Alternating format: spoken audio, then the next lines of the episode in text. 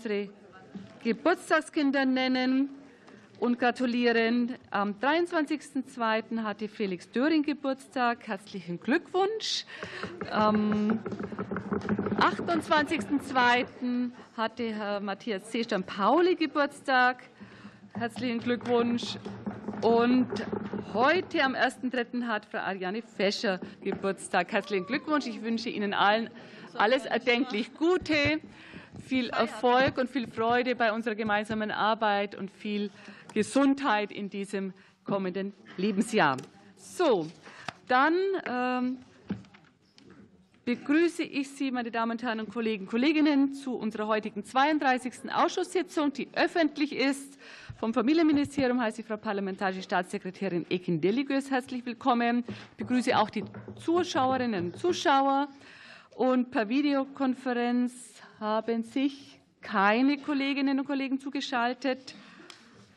Ich höre auch nichts, dann ist das auch so Fall. danke. Da wir öffentlich tagen, noch der Hinweis zur Sitzung. Die Sitzung wird aufgezeichnet und heute zeitversetzt von 17.30 bis 19.30 Uhr auf Kanal 4 des Parlamentsfernsehens übertragen. Sie wird dann ab morgen im Internet abrufbar sein.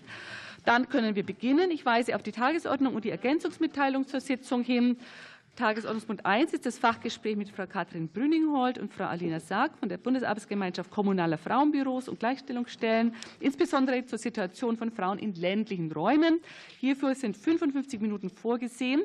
Tagesordnungspunkt 2 ist die abschließende Beratung zum Gesetzentwurf der Fraktion der CDU-CSU, Entwurf eines Gesetzes zu weiteren Fristverlängerung für den beschleunigten Infrastrukturausbau in der Ganztagsbetreuung für Grundschulkinder auf Bundestagsdrucksache 205544. Hierfür sind 20 Minuten vorgesehen. Tagesordnungspunkt Punkt 3 ist der Bericht des Familienministeriums zum Thema Entwicklung und Inanspruchnahme des Kinderzuschlags. Für Bericht und Aussprache sind 20 Minuten vorgesehen. Tagesordnungspunkt 4 ist der Bericht des Familienministeriums zum Sachstand Gründung einer Kommission zur reproduktiven Selbstbestimmung und Fortpflanzungsmedizin sowie Arbeitsweise, Zusammensetzung und Zeitplan. Und für Bericht und Aussprache sind 20 Minuten vorgesehen. Und zu den Tagesordnungspunkten 5 bis 10 sind Abstimmungen ohne Aussprache vorgesehen. Top 11 ist Verschiedenes.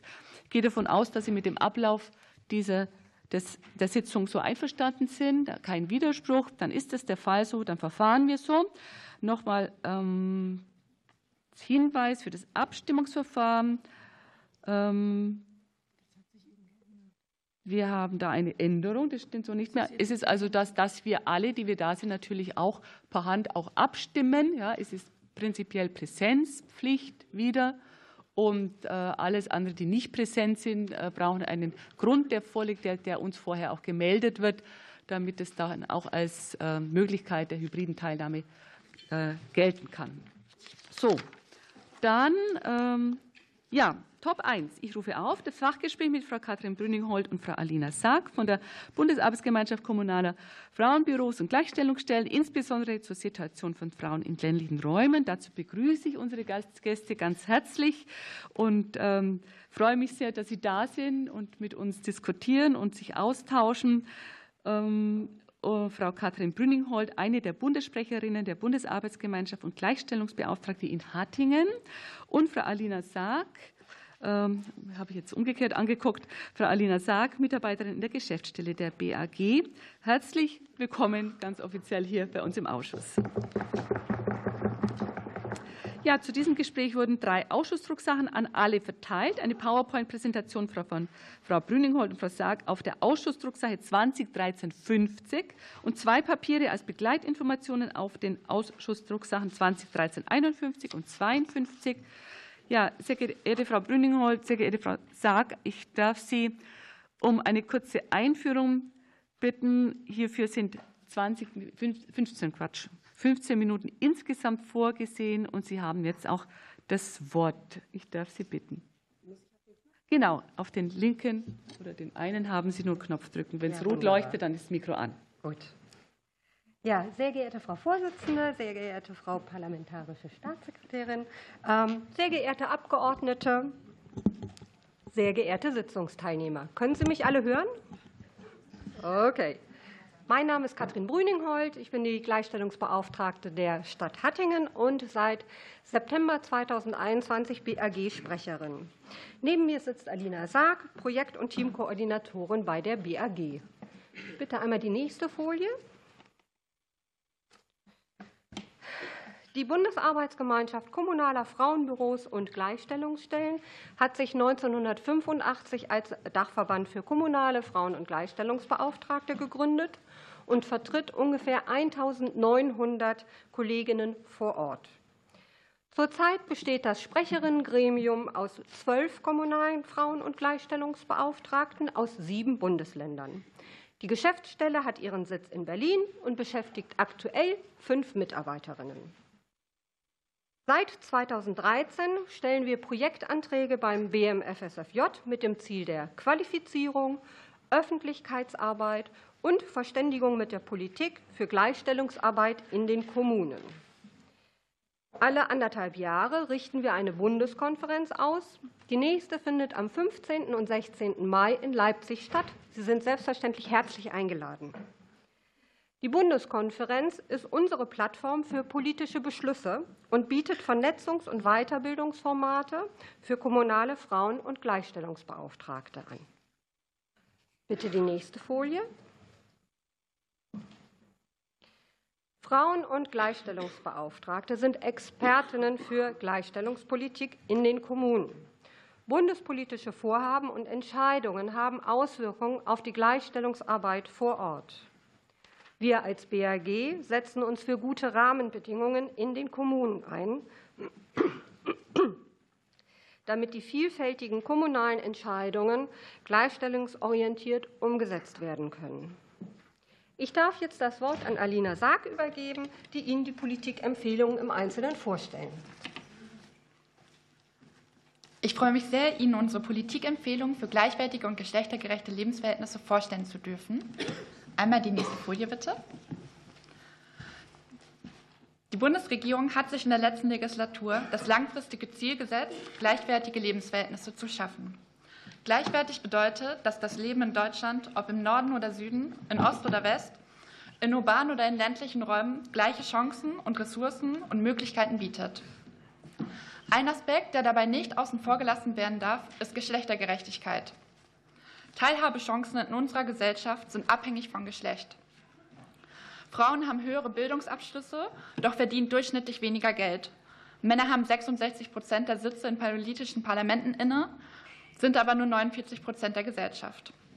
Darum können gleichwertige Lebensverhältnisse nur erreicht werden, wenn sie auch geschlechtergerecht gestaltet sind. Unsere Politikempfehlungen sollen den Weg dahin aufzeigen.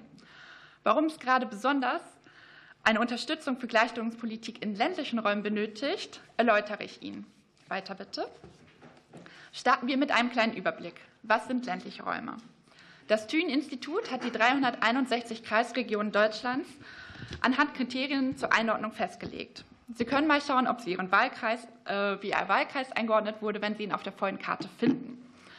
Wie Sie auf der Folie sehen, sind 91 Prozent der Fläche Deutschlands ländliche Räume. Dort leben 57 Prozent der Bevölkerung. Betrachten wir die Kategorien Geschlecht und Ländlichkeit zusammen, ergeben sich neue Erkenntnisse. Weiter bitte. Hier sehen Sie die Folie, äh, hier sehen Sie den vom BMFSFJ erhobenen Gender Care Gap. Die Erhebung wurde 2020 veröffentlicht und bezieht sich auf Daten vor der Pandemie. Der Gender Care Gap beschreibt die Verteilung unbezahlter Sorgearbeit zwischen Männern und Frauen. Der Gap ist die Lücke zwischen der Zeit, die Frauen und Männer täglich für Sorgearbeit leisten. Diese Darstellung zeigt, wie hoch der Gender Care Gap nach Siedlungsstruktur ist. In den Großstädten liegt die Lücke bei 43,8 Prozent. Und umso ländlicher es wirkt, steigt die Lücke an auf 58,8 Prozent in dünn besiedelten ländlichen Kreisen. Die Daten beziehen sich auf Haushalte mit und ohne Kindern. Wenn alleine Haushalte mit Kindern betrachtet werden, liegt der Gender Care Gap bei 83,6 Prozent. Das sind zweieinhalb Stunden mehr, die Frauen täglich mit Sorgearbeit verbringen. Dass die Lücke in ländlichen Räumen am stärksten ausgeprägt ist, kann mit der schlechteren Verfügbarkeit von Infrastruktur wie Kinderbetreuungseinrichtungen, das Pendeln vom Wohnort zum Arbeitsplatz und damit verbundene erhöhte Wegzeiten erklärt werden. Einen weiteren Unterschied machen Geschlechterrollen, die in ländlichen Räumen durchschnittlich noch stärker ausgeprägt sind. Weiter bitte. Betrachten wir das Zusammenspiel von Geschlechterrollen und Politik. Nach wie vor kann die geschlechtsspezifische Aufteilung von Erwerbs- und Sorgearbeit mit dem Zuverdienstmodell beschrieben werden. Ab der Gründung einer Familie arbeitet klassisch Mann in Vollzeit weiter und Frau geht nach der Elternzeit einer Teilzeittätigkeit nach. Ideal oder gewollt ist das Zuverdienstmodell nicht für viele Familien. Die ökonomischen Anreize der Politik und eine schlecht ausgestattete Betreuungsinfrastruktur schaffen zurzeit keine Alternative für viele Eltern. Die Verteilung von Sorge und Erwerbsarbeit ist eng verknüpft mit der Arbeits- und Sozialpolitik und damit auch mit der Ausstattung von Daseinsvorsorge. Hier findet eine Wechselwirkung statt. Das Private ist sehr wohl politisch. Wie der Staat Sozial- und Arbeitspolitik gestaltet, wirkt sich bis ins private Verhandeln von der Verteilung von Sorge und Erwerbsarbeit zwischen Elternteilen aus. Sozial- und Arbeitspolitik muss sich eine egalitäre Aufteilung von Erwerbs- und Sorgearbeit als Ziel setzen. Weiter bitte. Betrachten wir die Herausforderungen ländlicher Räume. Demografischer Wandel, Fachkräftemangel, Energiewende, Erhalt und Ausbau der Daseinsvorsorge, Mobilität. Das Leibniz-Institut für Länderkunde hat einen Blick auf die Abwanderung von weiblichen Fachkräften geworfen. Das Institut stellt fest, dass mit der Abwanderung eine negative Entwicklungsspirale für die Region ausgelöst werden kann. Besonders strukturschwache Regionen seien betroffen von einer Verschärfung der ökonomischen, demografischen und sozialen Probleme, wenn weibliche Fachkräfte abwandern. Da die Kategorie Geschlecht in all den Herausforderungen von ländlichen Räumen eine entscheidende Rolle spielt, ist es wichtig, hier mehr wissenschaftliche Erkenntnisse zu generieren und zu fragen, wie wird Gleichstellungspolitik in ländlichen Räumen gestaltet. Das hat die BAG getan. Weiter bitte. Die BAG hat intern eine Studie in Auftrag gegeben, welche 2019 veröffentlicht wurde. Gleichstellung als Regionalentwicklung zur Situation der kommunalen Gleichstellungsarbeit in ländlichen Räumen Deutschlands. Dies ist die erste Studie, die sich explizit mit Gleichstellungsarbeit in ländlichen Räumen Deutschlands befasst. Die Ergebnisse der Studie fließen in unsere Politikempfehlung ein. Weiter bitte. Wir haben eine qualitative Interviewstudie mit über 100 Frauen- und Gleichstellungsbeauftragten durchgeführt. Und den Forschungsprozess können Sie gerne in der Studie nachlesen oder anschließend in den Folien nachlesen. Ich werde den hier überspringen. Weiter bitte. Und stelle nun die Ergebnisse unserer Studie vor. Gleichstellungsbeauftragte treiben die Kommunen an, Daseinsvorsorge für ihre BürgerInnen sicherzustellen. Beispiele hierfür sind Kinderbetreuung, Bildungsangebote für Frauen und Mädchen, Beratungsangebote zu Scheidung, Altersabsicherung oder sexualisierter Gewalt. Traditionelle Themen ländlicher Entwicklung werden dabei vielfach aus Gleichstellungsperspektive betrachtet und bearbeitet. Frauen- und Gleichstellungsbeauftragte tragen mit ihrer Arbeit zu mehr Lebensqualität in ländlichen Räumen bei. Damit steigern sie die Wettbewerbsfähigkeit der Kommunen und wirken der Abwanderung von Frauen und jungen Familien entgegen. Kommunen sind gut beraten, die vorhandene Fachexpertise von Gleichstellungsbeauftragten zu nutzen. Unsere Studie macht deutlich, dass Gleichstellung der Schlüssel der Regionalentwicklung ist. Weiter bitte. Was unsere Studie aber auch aufzeigt, ist, dass Gleichstellungsarbeit in ländlichen Räumen zum großen Teil mangelhaft ausgestattet und strukturell ungenügend in der Kommunalverwaltung verankert wird. Ein Zitat. Die Gleichstellung der Geschlechter ist nach dem Grundgesetz Aufgabe des Staates und damit Aufgabe der kommunalen Verwaltung. Eine wirkliche Verankerung von Gleichstellung findet jedoch in den kommunalen Verwaltungen ländlicher Räume nur sehr bedingt statt. Gleichstellungsbeauftragte werden oft finanziell und personell mit zu wenig Ressourcen ausgestattet. Das heißt konkret, ihr Budget ist zu gering oder nicht vorhanden und ihre Stellenanteile sind unzureichend. Solange Verwaltungen die Expertise ihrer Frauen- und Gleichstellungsbeauftragten nicht nutzen oder bewusst ausschließen, wird die Entwicklung der Kommune auf der Strecke bleiben. Weiter bitte. Das Potenzial der Gleichstellungsarbeit in ländlichen Räumen ist bei weitem nicht ausgenutzt, ausgeschöpft. Darum hat sich die BLG dazu entschlossen, eine weitere Politikempfehlung auszugeben, die wir Ihnen heute hier mitgebracht haben. Die haben wir im letzten Herbst veröffentlicht unter dem Titel Gleichwertige, Lebensverhältnisse, gleichwertige und geschlechtergerechte Lebensverhältnisse. Weiter bitte. Wir haben für vier Bereiche Politikempfehlungen aufgestellt. Und ich werde heute nur einen kleinen Überblick über die Schwerpunkte geben. Eine ausführliche Beschreibung können Sie in den Politikempfehlungen gerne nachlesen oder gerne nachfragen später. Weiter bitte. Beginnen wir mit dem Bereich Politik und Verwaltung. Gleichstellung muss als Querschnittsaufgabe in der kommunalen Verwaltung verankert und umgesetzt werden. Instrumente, die dabei helfen können, sind Gender Mainstreaming, Gender Budgeting oder der Beitritt zur Europäischen Charta für die Gleichstellung von Männern und Frauen auf lokaler Ebene. Frauen- und Gleichstellungsbeauftragte sind an allen Verfahren der Verwaltung zu beteiligen. Regionalpolitischen Entscheidungen muss eine geschlechterkritische Expertise zugrunde gelegt werden. Gleichstellungsbeauftragte brauchen personelle, finanzielle und finanzielle Ausstattung und müssen mit Handlungskompetenzen, Sanktionsrecht und Weisungsfreiheit für ihre Arbeit gestärkt werden. Weiter bitte. Es gibt nicht genügend Daten zu Geschlecht im Kontext von ländlichen Räumen. Geschlechtsspezifische Auswirkungen von regionalpolitischen Maßnahmen werden selten in Forschung zu ländlichen Räumen betrachtet. Wir brauchen mehr aufgearbeitete Daten zu Regionalentwicklung und Geschlecht. Feste Kriterien für gleichstellungsorientierte Ziele müssen in Förderprogrammen verankert werden. Darüber hinaus sollten die Bundesförderprogramme auf eine positive gleichstellungspolitische Wirkung hin überprüft werden. Weiter bitte. Betrachten wir den Bereich Gewalt gegen Frauen. Es mangelt an einer sicheren Finanzierung und Verfügbarkeit von Plätzen in Frauenhäusern. Auf der Grafik sehen Sie, dass nur zwei Bundesländer die Mindestanforderungen vom Europarat erfüllen. Das ist Bremen und Sachsen-Anhalt. Es ist gut, dass auch die letzten Vorbehalte gegen die Istanbul-Konvention von der Bundesregierung zurückgezogen wurden. Und jetzt erwarten wir eine zeitnahe Implementierung der vollständigen Istanbul-Konvention. Weiter bitte. Werfen wir einen Blick auf soziale und medizinische Daseinsvorsorge. Es werden flächendeckende Qualitätsstandards für den Ganztagsausbau an Schulen und Kinderbetreuungseinrichtungen benötigt. Vor allem bei der Übermittags- und Nachmittagsbetreuung gibt es in vielen Bundesländern noch Nachholbedarf. Im Jahr 2000, 2000 existierten bundesweit 1142 Fachabteilungen für Frauenheilkunde und Geburtshilfe. Laut Statistischem Bundesamt waren es 2018 nur noch 778. Der Mangel an Geburtsstationen zeichnet sich für Gesamtdeutschland ab. Ländliche Regionen sind stärker benachteiligt. Dezentrale Krankenhäuser und Geburtsstationen müssen erhalten bleiben. Ein flächendeckendes und wohnortnahes Angebot an medikamentösen oder operativen Schwangerschaftsabbrüchen ist in Deutschland nicht gegeben.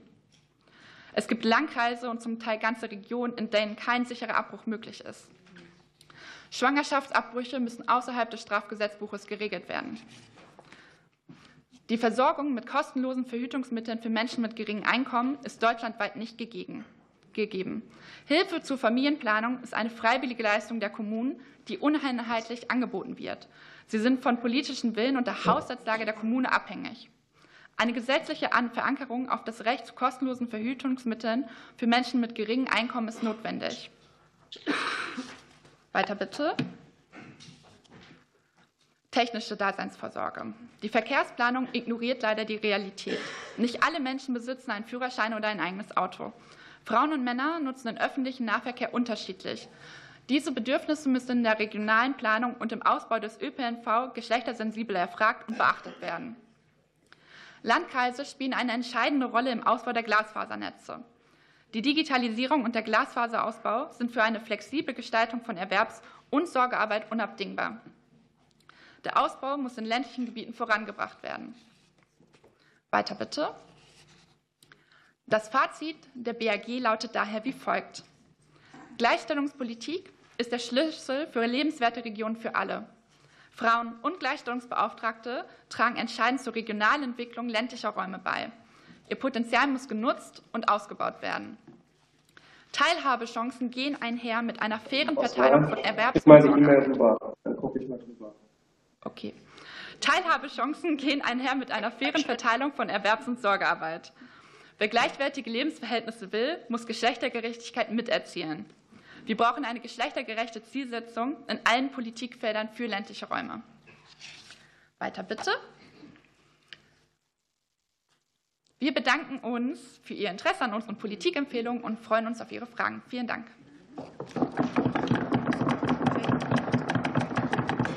Vielen Dank für Ihre Ausführungen. Es besteht nunmehr Gelegenheit, Fragen zu stellen.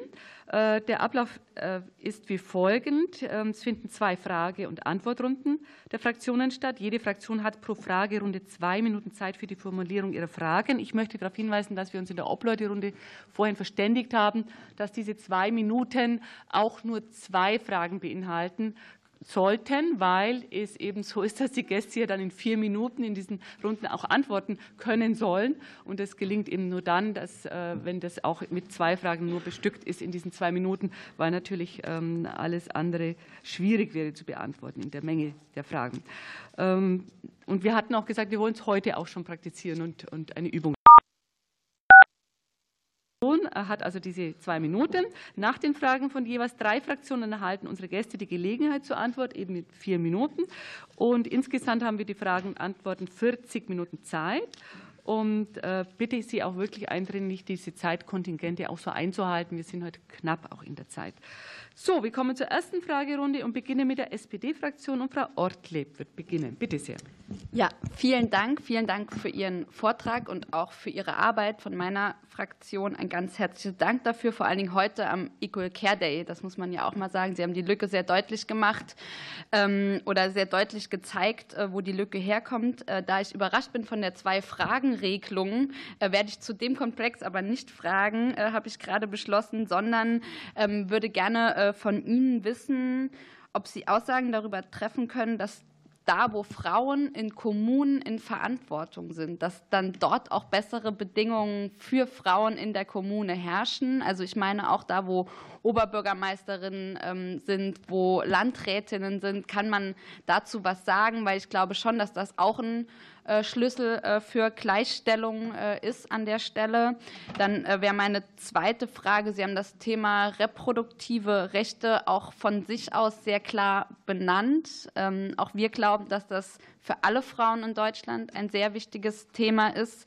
Ähm, wir wissen jetzt, dass die im Koalitionsvertrag verankerte Kommission sehr bald ähm, ihre Arbeit starten soll. Mich würde sehr interessieren, was Sie sich ähm, von dieser Kommission erhoffen für die Frauen im ländlichen Raum. Und das wären meine zwei Fragen. Und jetzt bin ich sogar schneller fertig. Sehr gut, danke sehr. Die nächste äh, CDU-CSU-Fraktion, Frau Dr. Leikert, bitte. Ja, vielen Dank für Ihre Ausführungen. Sie machen ja darauf aufmerksam, dass natürlich die Infrastruktur ein wichtiges Thema ist. Ähm, mich würde dazu interessieren, ob Sie Zahlen haben. Man kennt es ja aus Berichten von Großstädten wie vom Land, dass die Betreuungsinfrastruktur überall defizitär ist. Aber wie, wie ist denn da wirklich der Vergleich? Wie ist denn da der Gap zwischen ländlichen Räumen und zwischen den Städten? Also macht es einen Unterschied, ob ich in München wohne oder in Bruchköbel bei mir im halbländlichen Bereich? Ähm, sind da große Defizite? Dann beschreiben Sie das so, finde ich, ziemlich fundamental zwischen ist und soll, als wäre das so ein Modell für alle Familien. Ähm, das ist Ihre Zielvorstellung, die Sie hier vorgeben. Ähm, ist vielleicht nicht die Zielvorstellung, die alle Familien in Deutschland haben. Ähm, vielleicht nur noch mal das so als, Anmerkung auch zu, zu den Studien, die Sie hier vorgelegt haben. Eine Frage, die ich noch hätte. Sie schlagen vor, dass die Kommunen mit mehr als 100 Beschäftigten eine 50-Prozent-Stelle, in Kommunen mit 400 Beschäftigten eine 100-Prozent-Stelle ähm, für Gleichstellungsbeauftragte haben sollen. Gibt es dafür ähm, auch Zahlen, was dieser Gesamterfüllungsaufwand dann ähm, betragen würde? Das sind meine beiden Fragen. Danke. Danke sehr. Und für Bündnis 90 Die Grünen, Frau Lang, bitte. Ja, guten Tag auch von mir und vielen Dank erstmal für den Vortrag und vielen Dank auch für die dahinterstehende Arbeit, auch stellvertretend an Sie für die vielen Gleichstellungsbeauftragten in diesem Land. Ich habe zwei Fragen, die sich, ich kann das aufgreifen, was Frau Ortleb nicht mehr dazu gekommen ist, auch um das Thema Care Gap und Sorgearbeit drehen. Es wurde ja schon gesagt, wir haben passenderweise heute den Equal Care Day. Und die erste Frage, ein Thema, das Sie noch nicht so stark behandelt haben, ist die ganze Frage der Lohngleichheit. Ich glaube, wenn wir uns anschauen, was zur Stärkung der Erwerbsarbeit bei Frauen und damit auch zu einer gerechteren Verteilung von Sorgearbeit beiträgt, ist das sicherlich auch die Lohngleichheit. Und vielleicht könnten Sie dazu noch mal ein bisschen was sagen. Wir arbeiten ja auch an der Weiterentwicklung des Entgelttransparenzgesetzes. Es gibt jetzt Maßnahmenvorschläge von der EU, was die Lohntransparenz angeht, was die Stärkung der Rechtsdurchsetzung angeht, welchen Vorteil Sie auch darin sehen würden oder wie Sie das bewerten würden. Und die zweite Frage, ich glaube, die Zahl, die am eindrücklichsten ist, Sie haben sie genannt, sind diese 83,8 Prozent, also was wirklich die, der Care Gap ist bei Familien mit Kindern. Und Sie haben ja selbst schon genannt, da spielt eine Infrastruktur eine große Rolle. Ich denke, gerade im ländlichen Raum spielt auch die Frage von weiten Wegen eine Rolle. Also wenn ich einen weiten Weg von Kita, Arbeitsplatz zu Hause habe. Und vielleicht könnten Sie da noch mal, Sie haben das Thema technische Infrastruktur angesprochen, auch Mobilität, aber ein bisschen genauer werden. Also was wären da konkrete Vorschläge? Was sind Modelle, die gut funktionieren? Vielleicht auch Best Practices, die es da zu fördern gilt? Danke sehr. Ja, dann bitte ich jetzt um Beantwortung dieser Fragen insgesamt in vier Minuten.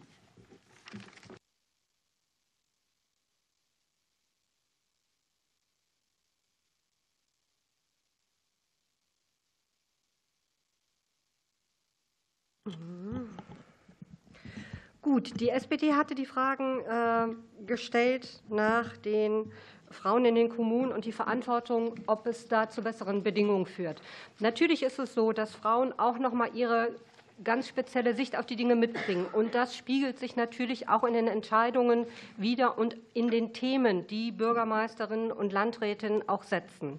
Also meine Erfahrung ist in der Tat, ähm, dass sich die Bedingungen für Frauen durch Frauen an der Spitze positiv verändern. Das kann ich natürlich empirisch nicht, äh, nicht darlegen, aber das ist tatsächlich die Erfahrung, die ich und meine anderen Gleichstellungskolleginnen vor Ort machen. Ähm, zu der zweiten Frage. Ähm, ich freue mich auch sehr, dass die Kommission jetzt endlich startet. Ähm, wir erwarten uns ganz klar von der Kommission, dass die rechtlichen Möglichkeiten, die Strafrechtsbewährung von Schwangerschaftsabbrüchen ähm, dass das positiv geprüft wird und ähm, hoffentlich dann auch umgesetzt wird. Und für uns ist natürlich auch wichtig, dass die Versorgungsinfrastruktur besser gewährleistet wird. Wenn ich mir überlege, dass momentan die ähm, äh, die Versorgung in der Schwangerschaft nur, nur zum Teil gewährleistet wird und gerade in ländlichen Gebieten völlig unzureichend ist, erhoffe ich mir natürlich von der Kommission, dass sie auch dazu eventuell Vorschläge macht, wie man das verbessern kann. Ähm, ich gehe jetzt alle durch. Entschuldigung. Äh, ja, alle die jetzt gestellten Fragen ja. haben Sie zusammen in vier Minuten. Gut. Gut. Dann übernehme ich für den zweiten Teil der Fragen und äh, gehe auf die Fragen der CDU ein. Sie haben das Thema. Ah. Ach so, genau. Danke. Äh, Sie haben das Thema der Betreuungsinfrastruktur in ländlichen Räumen angesprochen. Da kann ich Ihnen aus ähm, unserer Arbeit mit Gleichstellungsbeauftragten vor Ort erzählen, in wie vielen ländlichen Gebieten es keine Übermittagsbetreuung oder Nachmittagsbetreuung gibt. Das heißt, das Modell ist darauf ausgelegt, dass Frauen mittags die Kinder abholen und gegebenenfalls nachmittags wieder zurückbringen. Und das ist nicht realistisch für eine Teilzeitstelle mittlerweile oder eine Vollzeitstelle für Frauen, die weiterhin arbeiten müssen, auch mit Kindern. Okay, Entschuldigung, ich arbeite, ähm, ich arbeite das gerne weiter ab. Und Sie haben die äh, Extrafolie angesprochen, die, in, genau, die wir Ihnen mitgeschickt haben, die ich auch erwähnt habe. Es gibt ein ähm, Sorgemodell, und, äh, die das Zuverdienstmodell beschreibt und es gibt ein Modell, das beschreibt, wie wir eine egalitäre Verteilung von Sorge und Erwerbsarbeit zwischen Elternpaaren erzielen können. Das ist keine, genau, das ist keine Erfindung von der BAG, können wir uns leider nicht zuschreiben. Das äh, ist aus dem zweiten, Bundes, ähm, äh, aus dem zweiten Gleichstellungsbericht der Bundesregierung. Dort haben wir diese Folie rausgenommen oder die Grafik rausgenommen. Das ist eine Empfehlung, die in diesem zweiten Gleichstellungsbericht gefordert wird für eine egalitäre Aufteilung von Sorge- und Erwerbsarbeit. Und ebenso möchte ich eine äh, Untersuchung des Bundesfamilienministeriums ansprechen, die sich äh, bei Eltern erkundigt haben, wie sie gerne Sorgearbeit und Erwerbsarbeit aufteilen möchten. Und da geben 50 Prozent der Elternteile an, dass sie eine egalitäre äh, Aufteilung von Erwerbsarbeit sich wünschen würden. Aber die aktuelle Situation ist ihnen leider nicht ermöglicht und zu viele Anreize, Anreize dafür gesetzt werden, dass das leider nicht möglich ist.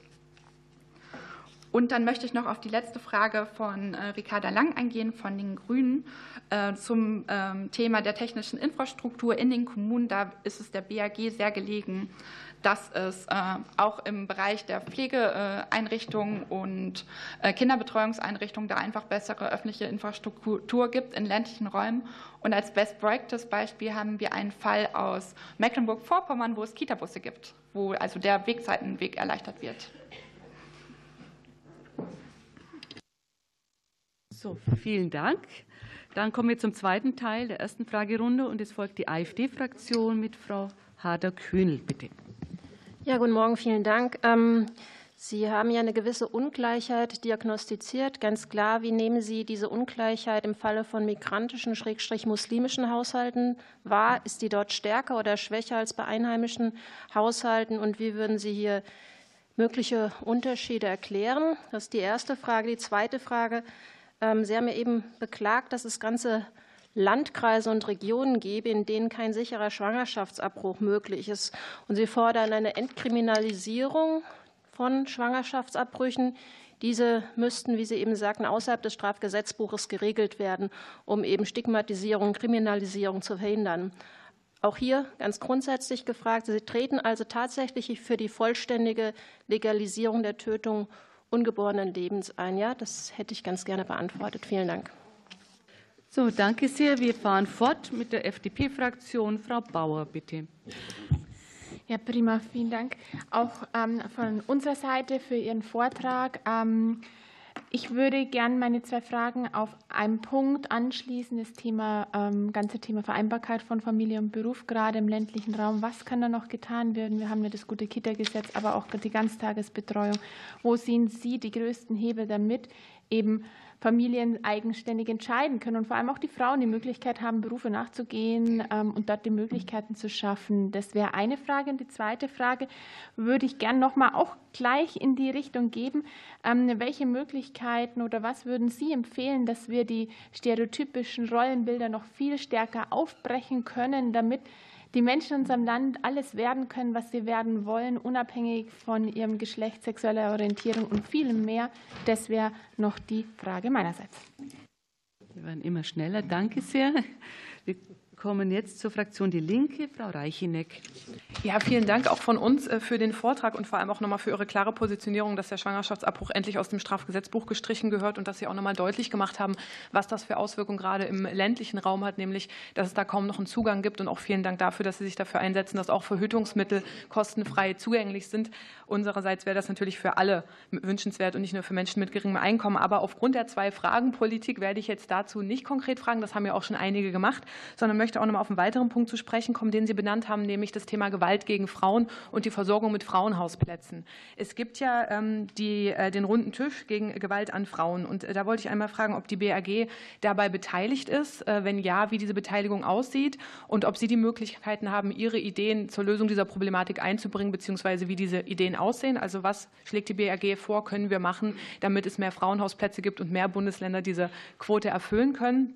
Und die zweite Frage, ähm, was ich nochmal sehr spannend fände, das haben Sie auch in Ihren äh, Konferenzen teilweise schon behandelt, ist der Unterschied äh, zwischen Ost und West, den es ja durchaus noch gibt. Also gibt es in den Gleichstellungsbüros in Ost und West unterschiedliche Problemlagen, unterschiedliche Thematiken und äh, was sind vielleicht Bereiche, in denen die eine von der anderen Seite lernen kann? Vielen Dank. Danke Ihnen. Dann kommen wir wieder zur Beantwortung der Fragen, wieder für vier Minuten. Bitte sehr.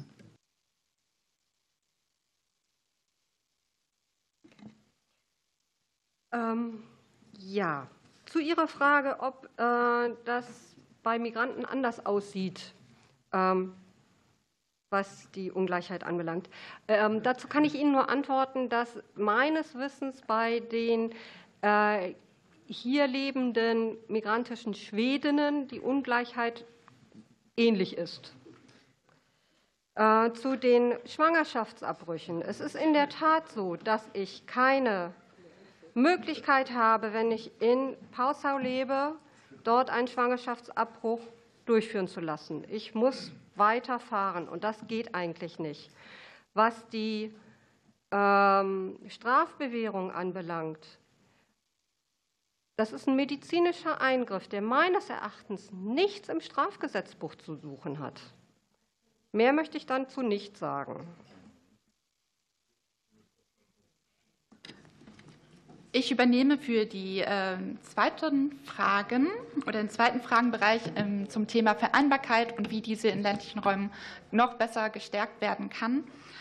Ähm, einerseits haben wir natürlich auch einen Fachkräftemangel bei ErzieherInnen und ähm, müssen da aus Sicht der BAG einfach auch mit ähm, besseren Entgelten umgehen für Erzieherinnen, damit da einfach andere Strukturen aufgebaut werden können. Dazu brauchen wir Qualitätsstandards. Das heißt, es muss verfügbare Plätze geben, auch für Übermittagsbetreuung. Wenn das nicht weiter ausgebaut werden kann, gibt es natürlich alternative Modelle für äh, Tageseltern, Tagesmüttern in den Kommunen, die weiter ausgebaut werden können. Diese Art von Plätzen. Und Sie haben ja auch noch mal genau, oder beziehungsweise im Kontext zum Ganztagsausbau an den Schulen, der auch ebenfalls geplant ist, ist uns noch zusätzlich wichtig, dass dort auch sozialpädagogische oder psychologische Angebote für Kinder äh, in Schulen in der Nachmittagsbetreuung ähm, vorgehalten werden, weil das natürlich ein Ort wäre, wo, wo man die Ganztagsbetreuungszeit noch mal sehr gut nutzen kann, Kinder in, in den Stellen, wo sie sind, einfach abzuholen. Und dann haben Sie noch das Thema äh, Rollenbinde angesprochen. Genau. Und ähm, könnt, ich glaube, da kann ich, kannst du mich kurz mal nochmal helfen? Wie das konkret? Nein. Okay. Ich glaube, die überspringe ich, weil ich die Frage von Ihnen leider nicht mehr im Kopf habe und übergebe an meine Kollegin nochmal für die letzten Fragen. Entschuldigung. Also vielleicht ganz kurz zu den Rollenstereotypen. Meines Erachtens muss man da wirklich früh ansetzen und sich überlegen, inwieweit man das in Kindertagesstätten, in der Grundschule und auch an den weiterführenden Schulen implementieren kann, dass einfach das thematisiert wird, dass es das gibt und wie man das ausgestalten kann. Das wäre meine Idee. Konkret müssten wir da äh, uns noch mal stärker mit befassen. Ähm, dann kam äh, von den Linken die Frage nach den Frauenhäusern. Ähm, wir sind vertreten bei CEDAW und äh, natürlich beim Bündnis Istanbul-Konvention. Und was die Anzahl der äh, Frauenhausplätze anbelangt, gibt die Istanbul-Konvention, der wir ja beigetreten sind und uns verpflichtet haben, diese umzusetzen, ganz konkrete Vorgaben, wie viele Plätze pro Einwohner tatsächlich zur Verfügung gestellt werden müssen, damit genügend äh, Frauenhausplätze da sind. Also ähm, das wäre meines Erachtens der richtige Weg, das umzusetzen. Und ähm, ich glaube, die zweite Frage war, ob es ähm, Unterschiede in den Inhalten gibt in Ost und West, was die Gleichstellungsarbeit anbelangt. Nein, die Studie hat ganz, ganz klar gezeigt, dass die Themen, mit denen äh, sich Kolleginnen in Westdeutschland und in Ostdeutschland beschäftigen, die gleichen sind. Fertig? Oh, herzlichen Dank. So, wir kommen zur zweiten Fragerunde. Beginnen wieder mit der SPD-Fraktion. Hier beginnt Frau Fescher, bitte. Vielen Dank.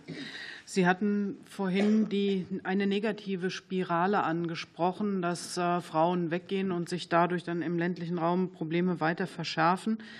Ähm, gibt es Erkenntnisse darüber, wie oder welche Maßnahmen vorrangig Frauen in den ländlichen Räumen halten würden und welche Rollen spielen dabei die traditionelleren Geschlechter und, und Rollenbilder, ähm, wie auch der Männerhang in den ländlichen Räumen? Also müssen wir die Diskussion um Gleichstellung in ländlichen Räumen anders führen, wäre die Frage. Und das Zweite ist, unsere, unsere Chance, äh, etwas zu regeln, geht immer über Förderprogramme, Fördermaßnahmen. Sie haben ein sehr breites Portfolio an Maßnahmen aufgemacht. Was wäre aus Ihrer Sicht denn oberste Priorität? Welche Maßnahmen wären die, ähm, ja, die, die zielführendsten?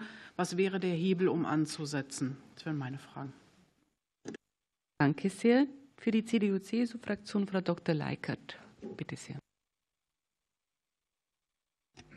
Ja, also ich würde gerne meine Frage noch mal wiederholen, weil sie nicht beantwortet wurde, aber ich weiß nicht, ob Sie gerade zuhören, bezüglich der Quoten, der Betreuungsquoten von Stadt und Land.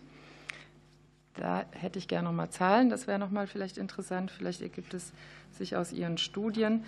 Und dann fordern Sie ähm, bei neuen Bundesämtern und Instituten ähm, eine paritätische Besetzung, wahrscheinlich auch dann für die naturwissenschaftlichen geprägten Institutionen wie Helmholtz, Max Planck oder Kraftfahrtbundesamt. Wie ist es denn da? Was sind, wären die Konsequenzen, wenn man es nicht paritätisch besetzen könnte? Also wenn diese Forderung nicht umgesetzt werden könnte, sollten dann diese Stellen unbesetzt bleiben oder was wäre da dann die Lösung? Danke sehr für die Fraktion Bündnis 90 Die Grünen. Frau Schaufs, bitte. Ich ähm, würde gerne noch mal was, Sie haben das gerade mit der Umsetzung der Istanbul-Konvention ja schon gesagt, also für die Gewalt ähm, in Deutschland gibt es ähm, auch nach der Istanbul-Konvention einfach, es gibt zu wenig Plätze. Wir wissen das auch, aber auch die Beratungsstellen, Notrufe, andere. Das soll ja auch über die Istanbul-Konvention und die Erfüllung geregelt werden.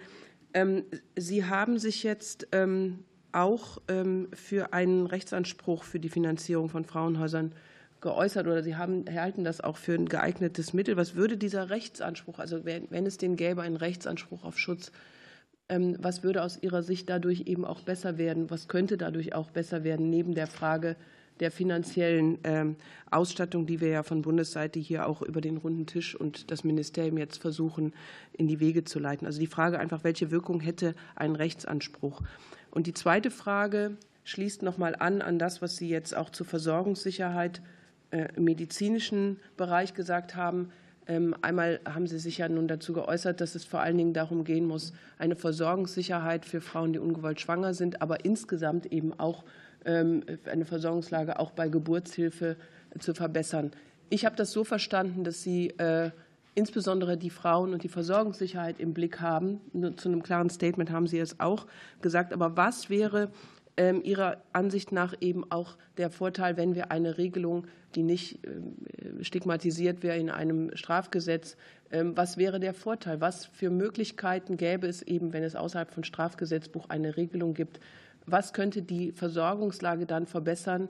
Und was ist aus Ihrer Sicht eben auch das schwierigste oder die prekärste Situation, auf die wir jetzt auch schnellstmöglich reagieren sollten? Vielen Dank. Vielen Dank nochmal für Ihre Arbeit. Danke sehr. Und wir kommen zur Beantwortung dieser Fragen.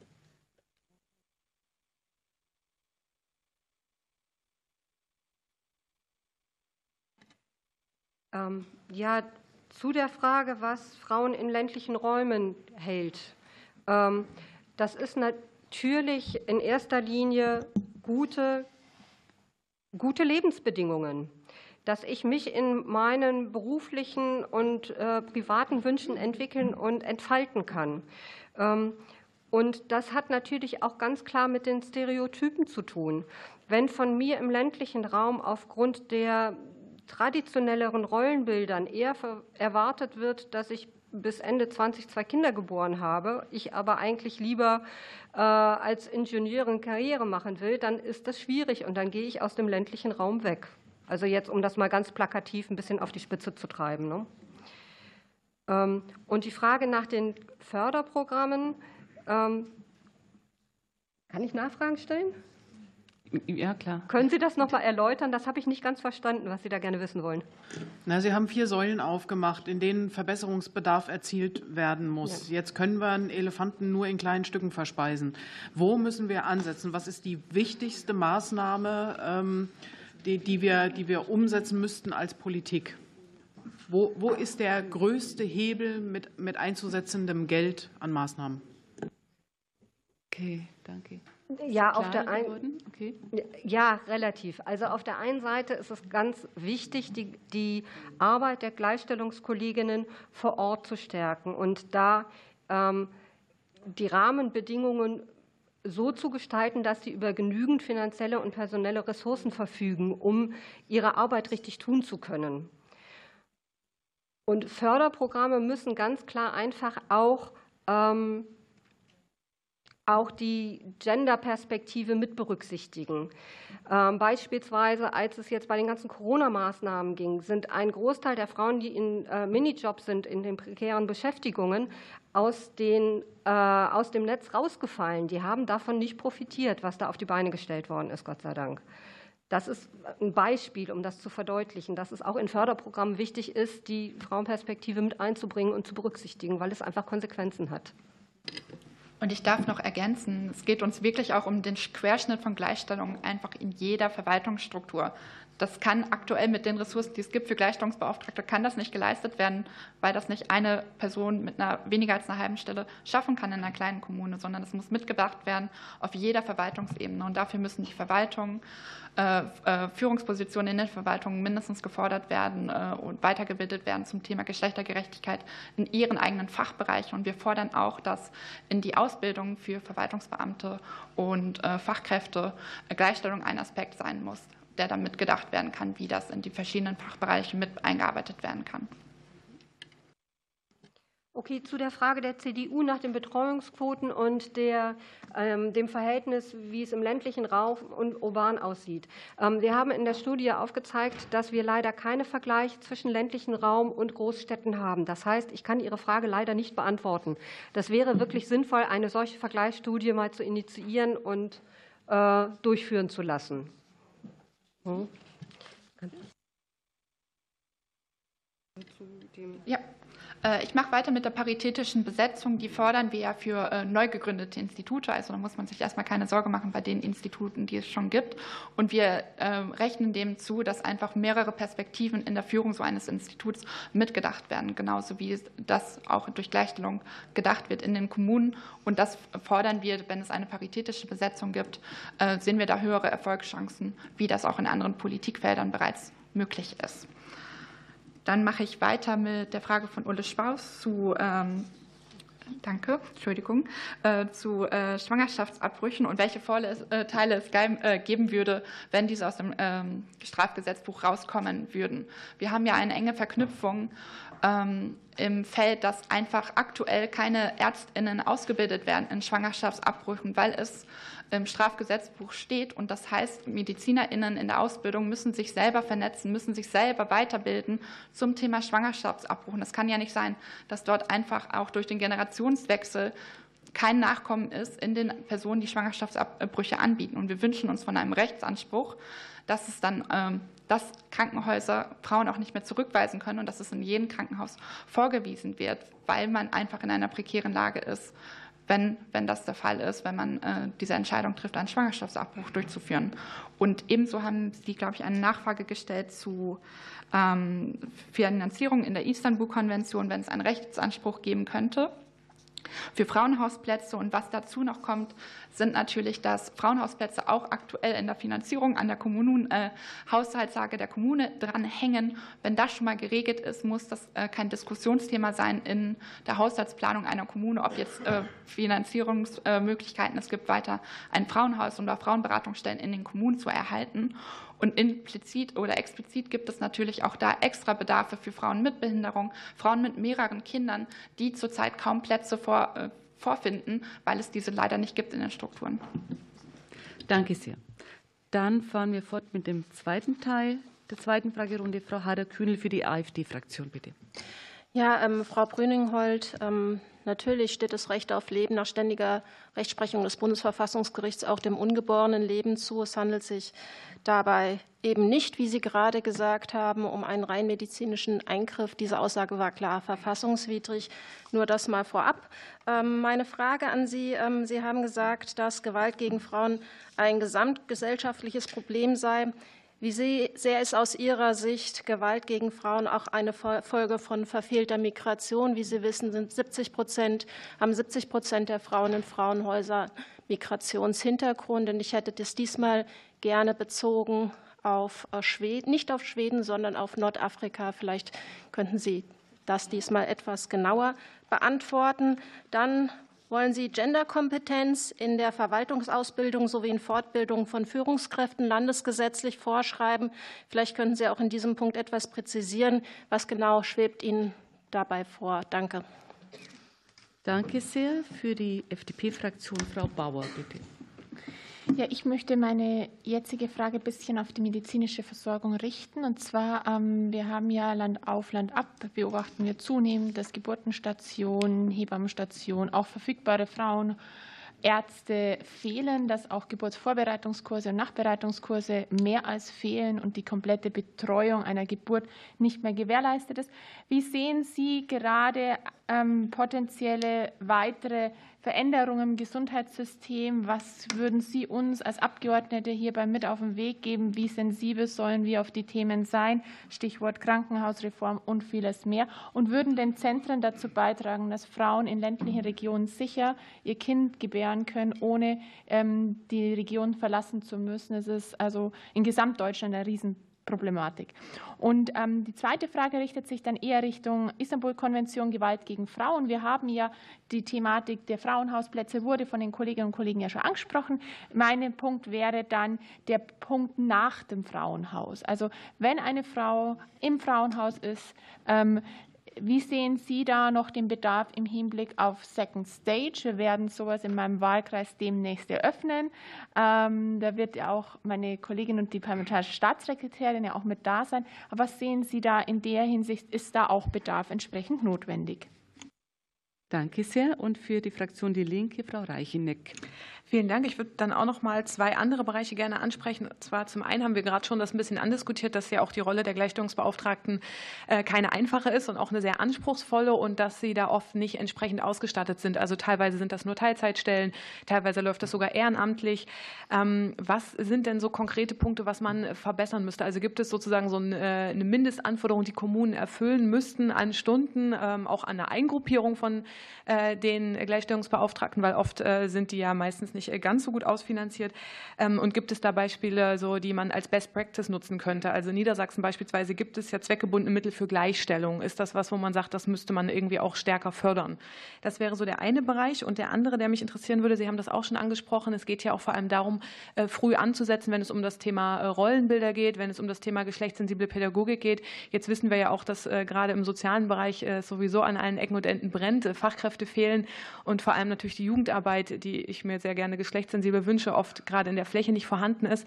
Gibt es denn von den kommunalen Gleichstellungsbeauftragten Ideen oder auch Konzepte, mit denen Kinder und Jugendliche in dem Bereich äh, geschult und informiert werden? Also äh, haben Sie da Ideen, was man mit den viel zu geringen Ressourcen, die es nun mal gibt, machen könnte? Und äh, sehen Sie sich auch in der Lage, beziehungsweise sehen sich die ähm, Gleichstellungsbeauftragten in der Lage, da vielleicht auch einen Baustein zu liefern, weil wir einfach schauen müssen, wo wir mit dem Mangel weiterkommen? Vielen Dank.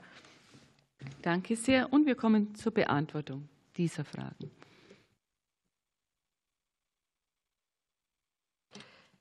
Ähm, ja, ich springe mal direkt zu der zweiten Frage. Ähm,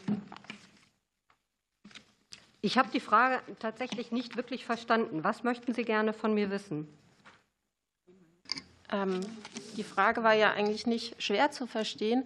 Es ging ja um ähm, Frauenhäuser. Ja, 70 Prozent der Frauen in Frauenhäusern haben Migrationshintergrund. Und wir würden ganz gerne wissen, ob Sie sehen, dass, äh, das Thema Gewalt gegen Frauen vielleicht doch ähm, eine Folge verfehlter Migrations- und Integrationspolitik ist. Und diesmal, wie gesagt, bitte nicht bezogen auf Schweden, sondern vielleicht äh, nehmen sich ein nordafrikanisches Land mit Migrationshintergrund. Ich kann Ihnen das ganz klar beantworten. Ähm, die Anzahl der Frauen, die in den Frauenhäusern sind, ist unter anderem dadurch bedingt, dass das an die Finanzierung gekoppelt ist. Die meisten Frauen, die in den Frauenhäusern sind, sind äh, Hilfeempfängerinnen. Das heißt, sie kriegen SGB-II-Leistungen in der Regel. Und da ist der Anteil an den nicht-deutschen Frauen einfach höher. Das ist mit ein Grund, warum das so ist. Eine äh, Unternehmersgattin wird nicht im Frauenhaus landen. Machen Sie bitte Ihr Mikro aus, Frau Hader-Kühnel. Danke sehr. Ähm, zu der Frage der FDP und der äh, medizinischen Versorgung und der Infrastruktur rund um die Geburt. Ähm, ein, eine Möglichkeit, das positiv zu beeinflussen wäre, dass, also jetzt mal ganz untechnisch gesprochen, weil das nicht mein äh, Kerngeschäft ist. Ähm, wenn ich ähm, mir angucke, dass Krankenhäuser vorhalten müssen in einer Kategorie 1, dass äh, Herzinfarkte und so weiter ähm, behandelt werden müssen und da eine Fahrzeit von maximal jetzt gegriffen 15 Minuten da sein darf. Und in der zweiten Kategorie Kategorie man aber 30 Minuten Umkreis zu der nächsten Versorgungsstation hat, dann fällt alles rund um die Geburt nicht in die erste Kategorie, sondern in die zweite Kategorie. Wenn man das ändern könnte, dann würde sich auch automatisch, auf jeden Fall sehe ich das so, die Infrastruktur rund um die Geburt auch wesentlich verbessern, weil die Krankenhäuser dann gezwungen sind, die Geburtsstationen nicht zu schließen, sondern aufrechtzuerhalten oder wieder einzuführen. Das wäre eine Vorstellung von mir. Und jetzt Alina. Und ich mache weiter mit Ihrer Nachfrage zu äh, Frauenhäusern und Second-Stage-Projekten, die es da gibt. Die würde die BRG auch auf jeden Fall empfehlen. Second-Stage-Projekte sind ähm, Projekte, die Frauen nach äh, ihrer Zeit im Frauenhaus weiter begleiten, zum Beispiel in, äh, in neue Wohnungen mit organisieren für sie und weitere ähm, soziale Beratung anbieten in den Fällen. Und das sehen wir natürlich, dass es dringend notwendig ist, weil das ein großer Einschlag in einem Leben ist und wenn man sich komplett umstellen muss und in einer ganz neuen Stadt einrichten muss, ähm, dann sollte es da zusätzliche Betreuungsstrukturen geben und wir würden es toll finden, wenn weitere Second-Stage-Projekte gefördert werden könnten. Und dann möchte ich weitermachen mit der Frage von Heidi Reicheneck zu, ähm, zu den ähm, Bedingungen, wie Gleichstellungsbeauftragte im Moment äh, strukturell ausgestattet sind. Und äh, da fordern wir konkret, dass es ähm, dass Gleichstellungsbeauftragte nicht im Ehrenamt berufen werden könnten, äh, leider. Und wir haben eine Empfehlung, die wir konkret in unseren Politikempfehlungen formulieren, dass es ab 100 Beschäftigten mindestens eine äh, hauptamtliche Frauen- und Gleichstellungsbeauftragte ab einer 50-Prozent-Stelle geben sollte. Man kann das natürlich auch an der Beschäftigtengröße der Kommune ähm, berechnen oder an der Einwohnerinnenzahl. Da empfehlen wir bei der Einwohnerinnenzahl ab 20.000 EinwohnerInnen eine 50-Prozent-Stelle. Und äh, das macht natürlich viel Spielraum nach oben. Wir haben viele Kommunen, die noch viel größer sind und es braucht zusätzlich eine Stellvertreterin für die Gleichstellungsbeauftragte. Das heißt, es kann ja nicht äh, sein, dass es für BürgermeisterInnen eine Stellvertreterin gibt, wenn die BürgermeisterInnen mal einen anderen Termin wahrnehmen müssen und dass es das für Gleichstellungsbeauftragte nicht gibt, wenn diese krank sind oder im Urlaub sind, dass dann einfach keine Gleichstellung in den Kommunen weitergetragen werden kann. Ebenso fordern wir, dass äh, Gleichstellungsbeauftragte und Frauenbeauftragte weisungsfrei sind in ihrer Arbeit. Aktuell ist es so der Fall, dass ähm, es an dass es Landesgleichstellungsgesetze gibt, die, äh, die eigentlich festlegen, dass Gleichstellungsbeauftragte in alle Prozesse der Verwaltung mit einbezogen werden. Leider ist das in den meisten Kommunen oder in einigen Kommunen nicht der Fall. Und äh, das wird bisher aktuell nicht umgesetzt. Das liegt an der Haltung, die eine Verwaltungsspitze äh, hat. Und manchmal werden Frauen- und Gleichstellungsbeauftragte erst nach Beschlüssen hinzugezogen. Und so können sie natürlich nicht arbeiten. Dafür braucht es eine Weisungsfreiheit und sie müssen fest mit einbezogen werden in die Prozesse in einer Verwaltung. Und Sie haben auch den Bereich der Jugendarbeit äh, angesprochen äh, und der geschlechtssensiblen pädagogischen Förderung. Ähm, wir sehen das besonders in ländlichen Räumen, dass es wenig äh, Angebote gibt für die Jugend, vor allen Dingen auch in Ferienzeiten. Und da bieten einige Gleichstellungsbeauftragte äh, Ferienprogramme an, die ein geschlechtssensibles Angebot machen, um dort auch ein Angebot und eine Entlastung für Frauen äh, und Familien zu schaffen, wenn Ferienzeiten sind und es keine Schule gibt und keine anderen Betreuungsangebote für Kinder. Das kann ich als Beispiel nennen. Danke sehr. So, wir sind am Ende unseres Gesprächs. Ich möchte Ihnen beiden ganz herzlich danken für Ihre Arbeit, für das Gespräch heute. Und ich wünsche Ihnen für Ihre Arbeit alles erdenklich Gute, viel Mut, viel Kraft, viel Durchhaltevermögen und viel Erfolg auf jeden Fall. Herzlichen Dank. So, ich schließe diesen Tagesordnungspunkt und rufe Top 2 auf. Top 2 ist der Gesetzentwurf der Fraktion der CDU-CSU, Entwurf eines Gesetzes zur weiteren Fristverlängerung für den beschleunigten Infrastrukturausbau in der Ganztagsbetreuung für Grundschulkinder, Bundestagsdrucksache 205544. Für die Beratung sind 20 Minuten vorgesehen. Jeder Fraktion stehen circa, circa, circa drei Minuten für ihr Statement zur Verfügung. Und ich eröffne die Aussprache und es beginnt CDU-CSU-Fraktion mit Herrn Edelhäuser. Bitte sehr. Sehr geehrte Frau Vorsitzende, liebe Kolleginnen und Kollegen! Es ist ja mit der Anhörung, die wir äh, gehabt haben, diese Woche klar geworden, dass wir ein Problem beim Ganztagesausbau von unseren Grundschulkindern haben. Und einige Kommunen, die haben diese Projekte, die im beschleunigten ja, Infrastrukturausbau sind, ähm, werden es nicht fertigstellen können. Ja, sie werden einfach nicht rechtzeitig fertig. Und äh, was ist das Ergebnis? Eine Kommune, und der Bürgermeister war ja auch hier vertreten, hat einen Zuwendungsbescheid schon bereits widerrufen bekommen. Und äh, gestern ist uns auch noch mitgeteilt worden, dass es mindestens eine weitere Kommune gibt und äh, dass es als weitere Kommunen, denke ich, auch noch dazukommen werden in der Zukunft. Was wir also brauchen, ist, dass wir eine tragfähige und auch eine rechtssichere Lösung brauchen für die Kommunen, die hier aufschlagen. Und es kann nicht sein, dass wir irgendeinen Verschiebebahnhof haben zwischen Ländern, Bundesländern und äh, dem Bund auf der einen und auf der anderen Seite, also so was die Verantwortung anbetrifft. Ähm, das, der, der eine sagt, äh, ja, wir haben da eine Verwaltungsvereinbarung und da steht drin, dass es keine Fristverlängerung gibt. Auf der anderen Seite kann es aber dann auch nicht sein, dass wir irgendeine äh, Lösung haben, wo wir auf die zweite Verwaltungsvereinbarung hoffen, die es ja momentan auch noch nicht gibt, und wir dann dann sagt, naja, äh, mit dieser könnte er dann ähm, einen neuen Antrag stellen. Am Ende des Tages müssen Sie also das Geld zurückzahlen, müssen auch die Zinsen dafür zahlen und dann wieder einen neuen Antrag stellen. Was das Ergebnis natürlich ist, auf die Zinsen bleiben Sie am Ende des Tages sitzen. Und man muss auch dazu sagen, dass die auch noch davon abhängig sind, dass in diesem jeweiligen Bundesland dann auch noch entsprechende Gelder für diesen Ganztagesausbau eingestellt sind, weil ja die Kofinanzierung sichergestellt werden muss. Und wir wissen zum Beispiel, dass es in Niedersachsen, wo eben die Kommune, die, der Bürgermeister eben da war, dass es bei der rot-grünen Landesregierung für 23 keine Gelder eingestellt sind. Also am Ende des Tages äh, bleibt natürlich dann wieder der Ganztagesausbau irgendwie am Stocken und ja, ich würde sogar auch irgendwo äh, gestoppt. Ja, was ist jetzt mit den Verantwortungs, äh, Verantwortungen, die hin und her geschoben werden? Die müssen einfach beendet werden.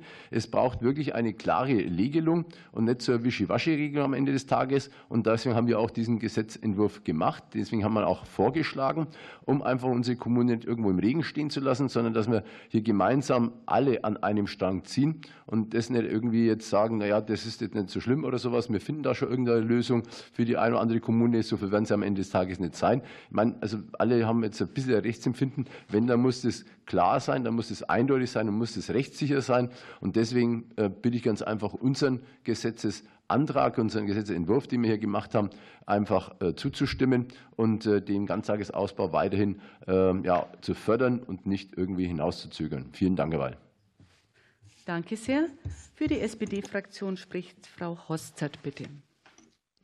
Ich finde es schwierig, hier von Wischiwaschi-Regelungen zu sprechen. Also wir haben ja jetzt die Frist bereits Ende 2021 um ein Jahr verlängert. Und wenn wir uns mal die Fakten anschauen, bis auf Bayern und Berlin haben alle äh, Länder die Mittel zwischen 62 und 100 Prozent abgerufen. Und das ist erstmal ja ein positives und sehr erfreuliches Zeichen. Und außerdem gilt ja, Mittel, die nicht in Anspruch äh, genommen werden, sind ja nicht verloren. Sie stehen den äh, Ländern weiterhin als Basismittel zur Verfügung, sobald eben das neue Investitionsprogramm startet und sobald eben alle Länder auch unterschrieben haben. Die Länder hatten ja spätestens in der Verhandlung der zweiten Verhandlungsvereinbarung Problemanzeigen zum Ausdruck bringen können. Deswegen ist das ein bisschen verwunderlich, warum das nicht äh, geschehen ist. Und in der Anhörung haben wir ja über den einen Einzelfall ja auch erfahren aus der ähm, Kommune Hesel, dass es da Schwierigkeiten gegeben hat. Und Sie erwähnen auch weitere Einzelfälle, aber wir, uns sind jetzt noch bisher keine bekannt, außer dieser eine Einzelfall. Und es kann ja jetzt nicht sein, dass wir eine Gesetzesänderung vornehmen wegen einem Einzelfall. Dass es hier äh, Regelungen oder dass hier der Fall geklärt werden muss, dass es Möglichkeiten geben soll. Wir wollen ja auch nicht die Kommunen in irgendeiner Form bestrafen, die den Ganztag ja wollen. Im Gegenteil, wir wollen sie unterstützen. Aber es kann nicht sein, dass wir jetzt eine, eine komplette Fristverlängerung äh, machen, nur weil bei einer Kommune hier Probleme ähm, entstanden sind. Es sind an uns eben nicht noch mehr Kommunen herangetreten, dass wir sagen, es ist ein massives Problem, sondern wir sehen bei den Zahlen, bei den Fakten, dass es teilweise auch Länder gibt, die bis zu 100 Prozent diese Fördersummen abgerufen haben. Und wir wollen uns da jetzt nicht mit diesen Fristverlängerungen auch aufhalten. Wir wollen, dass der Ganztag ab 2026 gelingt. Und das wird er auch. Die Einzelfälle müssen gelöst werden. Ähm, aber wir sehen es nicht ein, dass wir deswegen ähm, jetzt noch eine Fristverlängerung ähm, vornehmen. Und deswegen lehnen wir Ihren Antrag ab. Danke sehr. Für die AfD-Fraktion spricht Herr Bollmann, glaube ich. Ja? Herr Bollmann, bitte. Ja, vielen Dank, Frau Vorsitzende. Frau Deligus, schönen Dank, dass Sie auch hier heute da sein können. Äh, wir, das äh, hat ja eigentlich auch unsere bisherige, unser bisheriges Verhalten deutlich gemacht, stehen eigentlich der Fristverlängerung positiv gegenüber. Das macht aus äh, unserer Sicht keinen Sinn, wenn man erst sozusagen das Pferd in die Bahn bringt, dem Ganzen dann zuschaut und irgendwann einen Cut macht und sagt, so jetzt geht es aus irgendwelchen anderen Gründen nicht weiter. Das würde keinen Sinn machen, vor allen Dingen, weil diese Umstände ja von außen gekommen sind und teilweise der Beeinflussung nicht unterlegen haben. Und auch die Anhörung der Sachverständigen am Montag hat eigentlich deutlich gemacht, dass diese Umstände ja eigentlich außer, äh, außer Kraft, also außerstande, uns außerstande setzen, diese Fristen einzuhalten. Also grundsätzlich sehen wir das schon positiv. Allerdings ist eins äh, anzumerken, und äh, das möchte ich hier auch mal deutlich ansprechen. Diese Umstände sind natürlich auch im Wesentlichen in der Zeit aufgelaufen, als die Union mit an der Regierung war. Wenn wir hier von Lieferkettenproblemen, Fachkräftemangel in der Baubranche sprechen, äh, das sind alles Dinge, die sich vorher abgezeichnet haben. Auch die Inflation, da wird ja immer sehr äh, schnell, aus meiner Sicht vorschnell, auf die Ukraine-Krise abgehoben und gesagt, damit hing das irgendwie zusammen. Die Anzeichen waren aber schon in dem Herbst vorher sichtbar. Auch die Inflation war ein älteres Thema. Und äh, die Verantwortlichkeit der CDU, CSU spreche ich hier aus diesem Grunde äh, deutlich an. Wenn die CDU äh, diese Vorschläge hier mit diesem Entwurf macht, macht es sie natürlich im Ergebnis berechtigt. Nicht? Und deswegen unterstützen wir das auch. Ein Punkt möchte ich noch anführen an der Stelle. Das hat auch die, ja, das hat die, die Plenardebatte in der ersten Lesung erwiesen der Fachkräftemangel. Einige haben es angesprochen, einige nicht. Also wir haben es angesprochen. Nach meiner Wahrnehmung war hier Frau Deligus die Einzige, die eigentlich konstruktive Vorschläge gemacht hat an der Stelle, wie man das im Einzelnen auch anfassen kann. Äh, gleichwohl, auch wenn das alles von Erfolg gekrönt wäre, Frau Deligus, äh, das ist jetzt von mir einfach eine gegriffene Behauptung. Ich kann das nicht spezifizieren. Wird man da vielleicht auch nur 10 Prozent äh, der Problematik, die daran hängt, irgendwie in den Griff bekommen können? Das ist hier für mich aus meiner Sicht der, der weiße Elefant im Raum. Selbst wenn das alles so stimmen und klappen sollte, wird nachher das Problem sich des Fachkräftemangels äh, stellen. Und das wird mit, der alleinigen, mit dem alleinigen Hinweis auf vermehrte Einwanderung, aus dem man dann diese Fachkräfte generieren kann, mit sicherlich, äh, sicherlich nicht zu lösen sein. Dennoch nach allem, also lange Rede, kurzer Sinn, äh, die Stoßrichtung, die Stoßrichtung des Unionsantrags, die halten wir also für richtig und deswegen können wir uns also der Richtung anschließen. Vielen Dank. Danke sehr. Für Bündnis 90 Die Grünen, Frau Stahr, bitte. Ja, vielen Dank, Frau Vorsitzende. Ich möchte ganz kurz darlegen, warum wir das anders sehen als die Unionsfraktionen und damit übrigens auch der mehrheitlichen Meinung der Sachverständigen am Montag entsprechen, die ja dazu ihre Einschätzung abgegeben haben. Wir haben eine andere Situation als 2021, wo der dringende Wunsch aus Ländern und Kommunen kam, die Frist zur Abrufung der Mittel zu verlängern. Deswegen haben wir als Ampelkoalition als eine unserer ersten ähm, Aktionen sozusagen die Frist ähm, verlängert.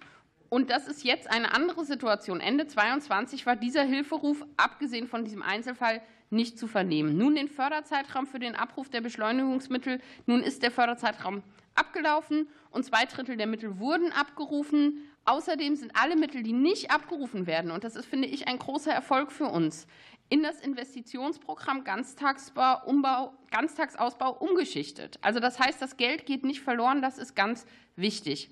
Das Investitionsprogramm startet jetzt zeitnah um fast drei Milliarden Euro. Die Anschlussfinanzierung ist gesichert. Es ist also eine erneute Verlängerung zur Frist der Beschleunigungsmittel einfach nicht erforderlich. Ich glaube, es macht keinen Sinn, Einzelfälle groß zu machen. Da gab es beispielsweise jetzt in Hesel gab es eben Unklarheiten, wie der Übergang von einem Investitionsprogramm zum nächsten organisiert wird. Das muss man im Einzelfall natürlich klären, aber dafür jetzt ganze Gesetze zu ändern, das bringt uns in der Sache nicht voran. Für uns sind die nächsten Schritte relevant, an denen das Bundesfamilienministerium bereits arbeitet. Ab 2026 können die Länder und Kommunen zusätzlich auf 1,3 Milliarden Euro jährlich zugreifen. Und zudem arbeiten wir als Ampelkoalition weiter mit Hochdruck an der Fachkräftestrategie. Denn wenn wir über Ganztag sprechen, dann müssen wir vor allem auch über Fachkräfte sprechen.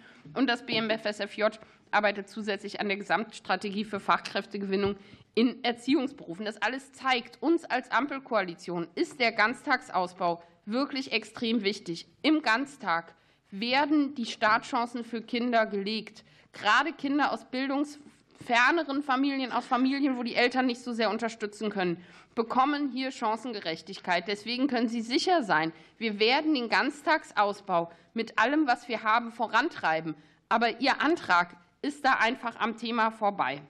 Ich habe jetzt aber trotzdem, weil Herr Edelhäuser auch wieder darauf hingewiesen hat, das sei ein Hin- und Hergeschiebe an Verantwortung und die Regelungen seien total unklar, würde ich jetzt zum Schluss nur einmal gerne noch von der Staatssekretärin hören, ob Sie das noch mal aufklären können. Liegt es wirklich an mangelnder Unklarheit, äh, an mangelnder Klarheit bei den Regelungen oder ist das eigentlich alles klar? Okay, danke. Wir fahren fort mit Fraktion Die Linke. Frau Reicheneck. Ja, wo fängt man denn da am besten an? Ähm, vielleicht doch noch mal einen Schritt zurück an den Anfang. Also, wir haben hier ein Programm, das damals von der Großen Koalition beschlossen worden ist, um den Ganztag zu fördern, was ja erstmal eine gute Sache ist. Die Frist war ziemlich knapp. Denn wenn man in einem Jahr versucht, irgendwie so ein Projekt erstmal zu konzipieren und dann die Leute zu finden, die es umsetzen, dann kommt man da schnell an seine Grenzen. Das hat ja der Bürgermeister der Gemeinde Hesel auch ganz gut dargestellt hier in der Anhörung. Deswegen wurde das Programm dann auch noch mal um ein Jahr verlängert. Aber eben diese Jahresfristen, wie wir sehen, sind weiterhin hochproblematisch. Und deswegen muss man ganz klar sagen, dass die Union hier durchaus einen Punkt hat, wo wir uns eine Lösung überlegen müssen. Dass sie den mit zu verantworten hat, ist dann noch mal eine ganz andere Geschichte. Und die Sachverständigen haben in der Anhörung alle gesagt, wir müssen eine Lösung finden, sei es die Verlängerung der Fristen oder eine Härtefalllösung. Und ich muss ganz ehrlich sagen, da habe ich bisher von der Regierung noch keine offizielle Ansage bekommen, was denn hier passieren soll. Und nur weil wir bisher nur diese eine Gemeinde kennen, heißt das noch lange nicht, dass nicht weitere Fälle auftauchen. Denn nur weil die Mittel abgerufen sind, sind sie noch lange nicht abgerechnet. Es kann also in den nächsten Monaten noch dazu kommen, dass weitere Rückforderungen kommen. Und dann haben wir dieses Problem eben an vielen Stellen.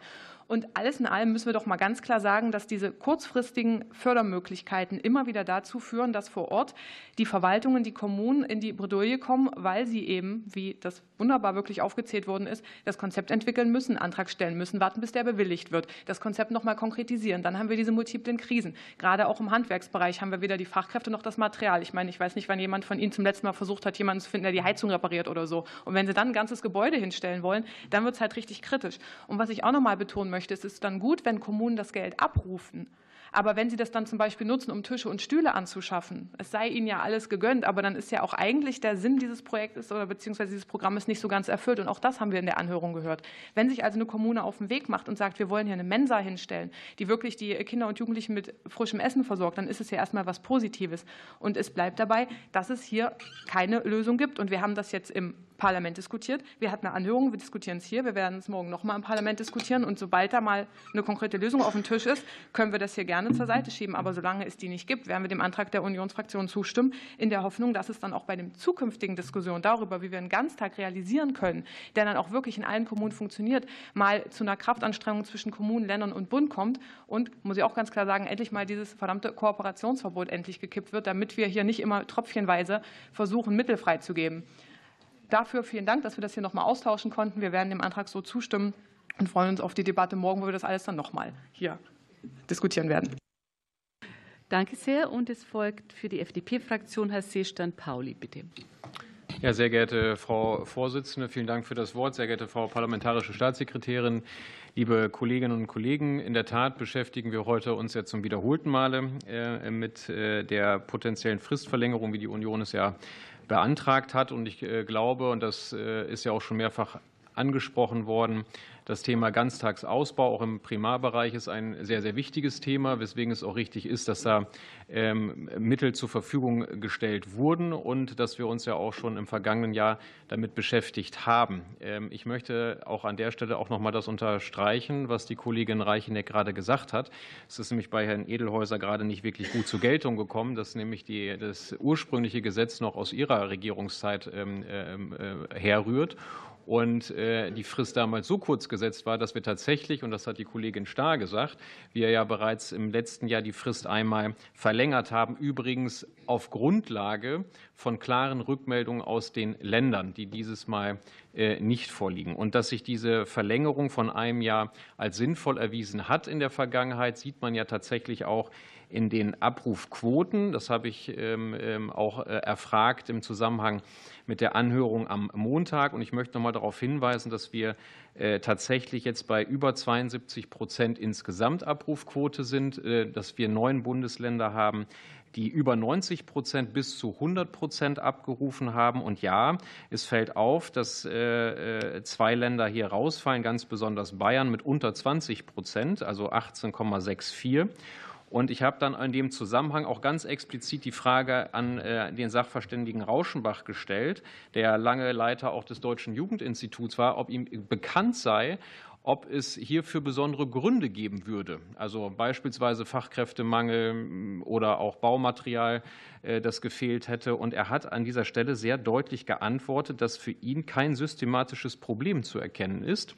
Äh, ganz im Gegenteil. Er hat übrigens auch darauf hingewiesen, dass es kein kommunales Problem gibt, sondern dass in diesem konkreten Fall es ein Umsetzungsproblem der Landesebene war und dass er, er vermutet, dass es wohl auch dafür äh, ein fehlender politischer Wille ausgemacht werden äh, könnte. Und dementsprechend, glaube ich, sollten, sollte die bayerische Staatsregierung einfach auch ein Stück weit vor oder ihre Hausaufgaben machen. Nichtsdestotrotz, und dann bin ich bei dem dritten Punkt, den ich noch ganz kurz anreißen möchte, wir haben diesen Einzelfall Hesel in der Anhörung äh, dargelegt bekommen. Und es ist klar, äh, dass es dafür eine Lösung geben muss. Aber das Ministerium im Nachhinein ja auch mit dem Bürgermeister auch schon Gespräche geführt hat. Im Übrigen auch in Anwesenheit der lokalen äh, Abgeordneten Konnemann, die daneben gestanden hat, in dem aufgezeigt wurde, wie diese Lösung aussehen könnte.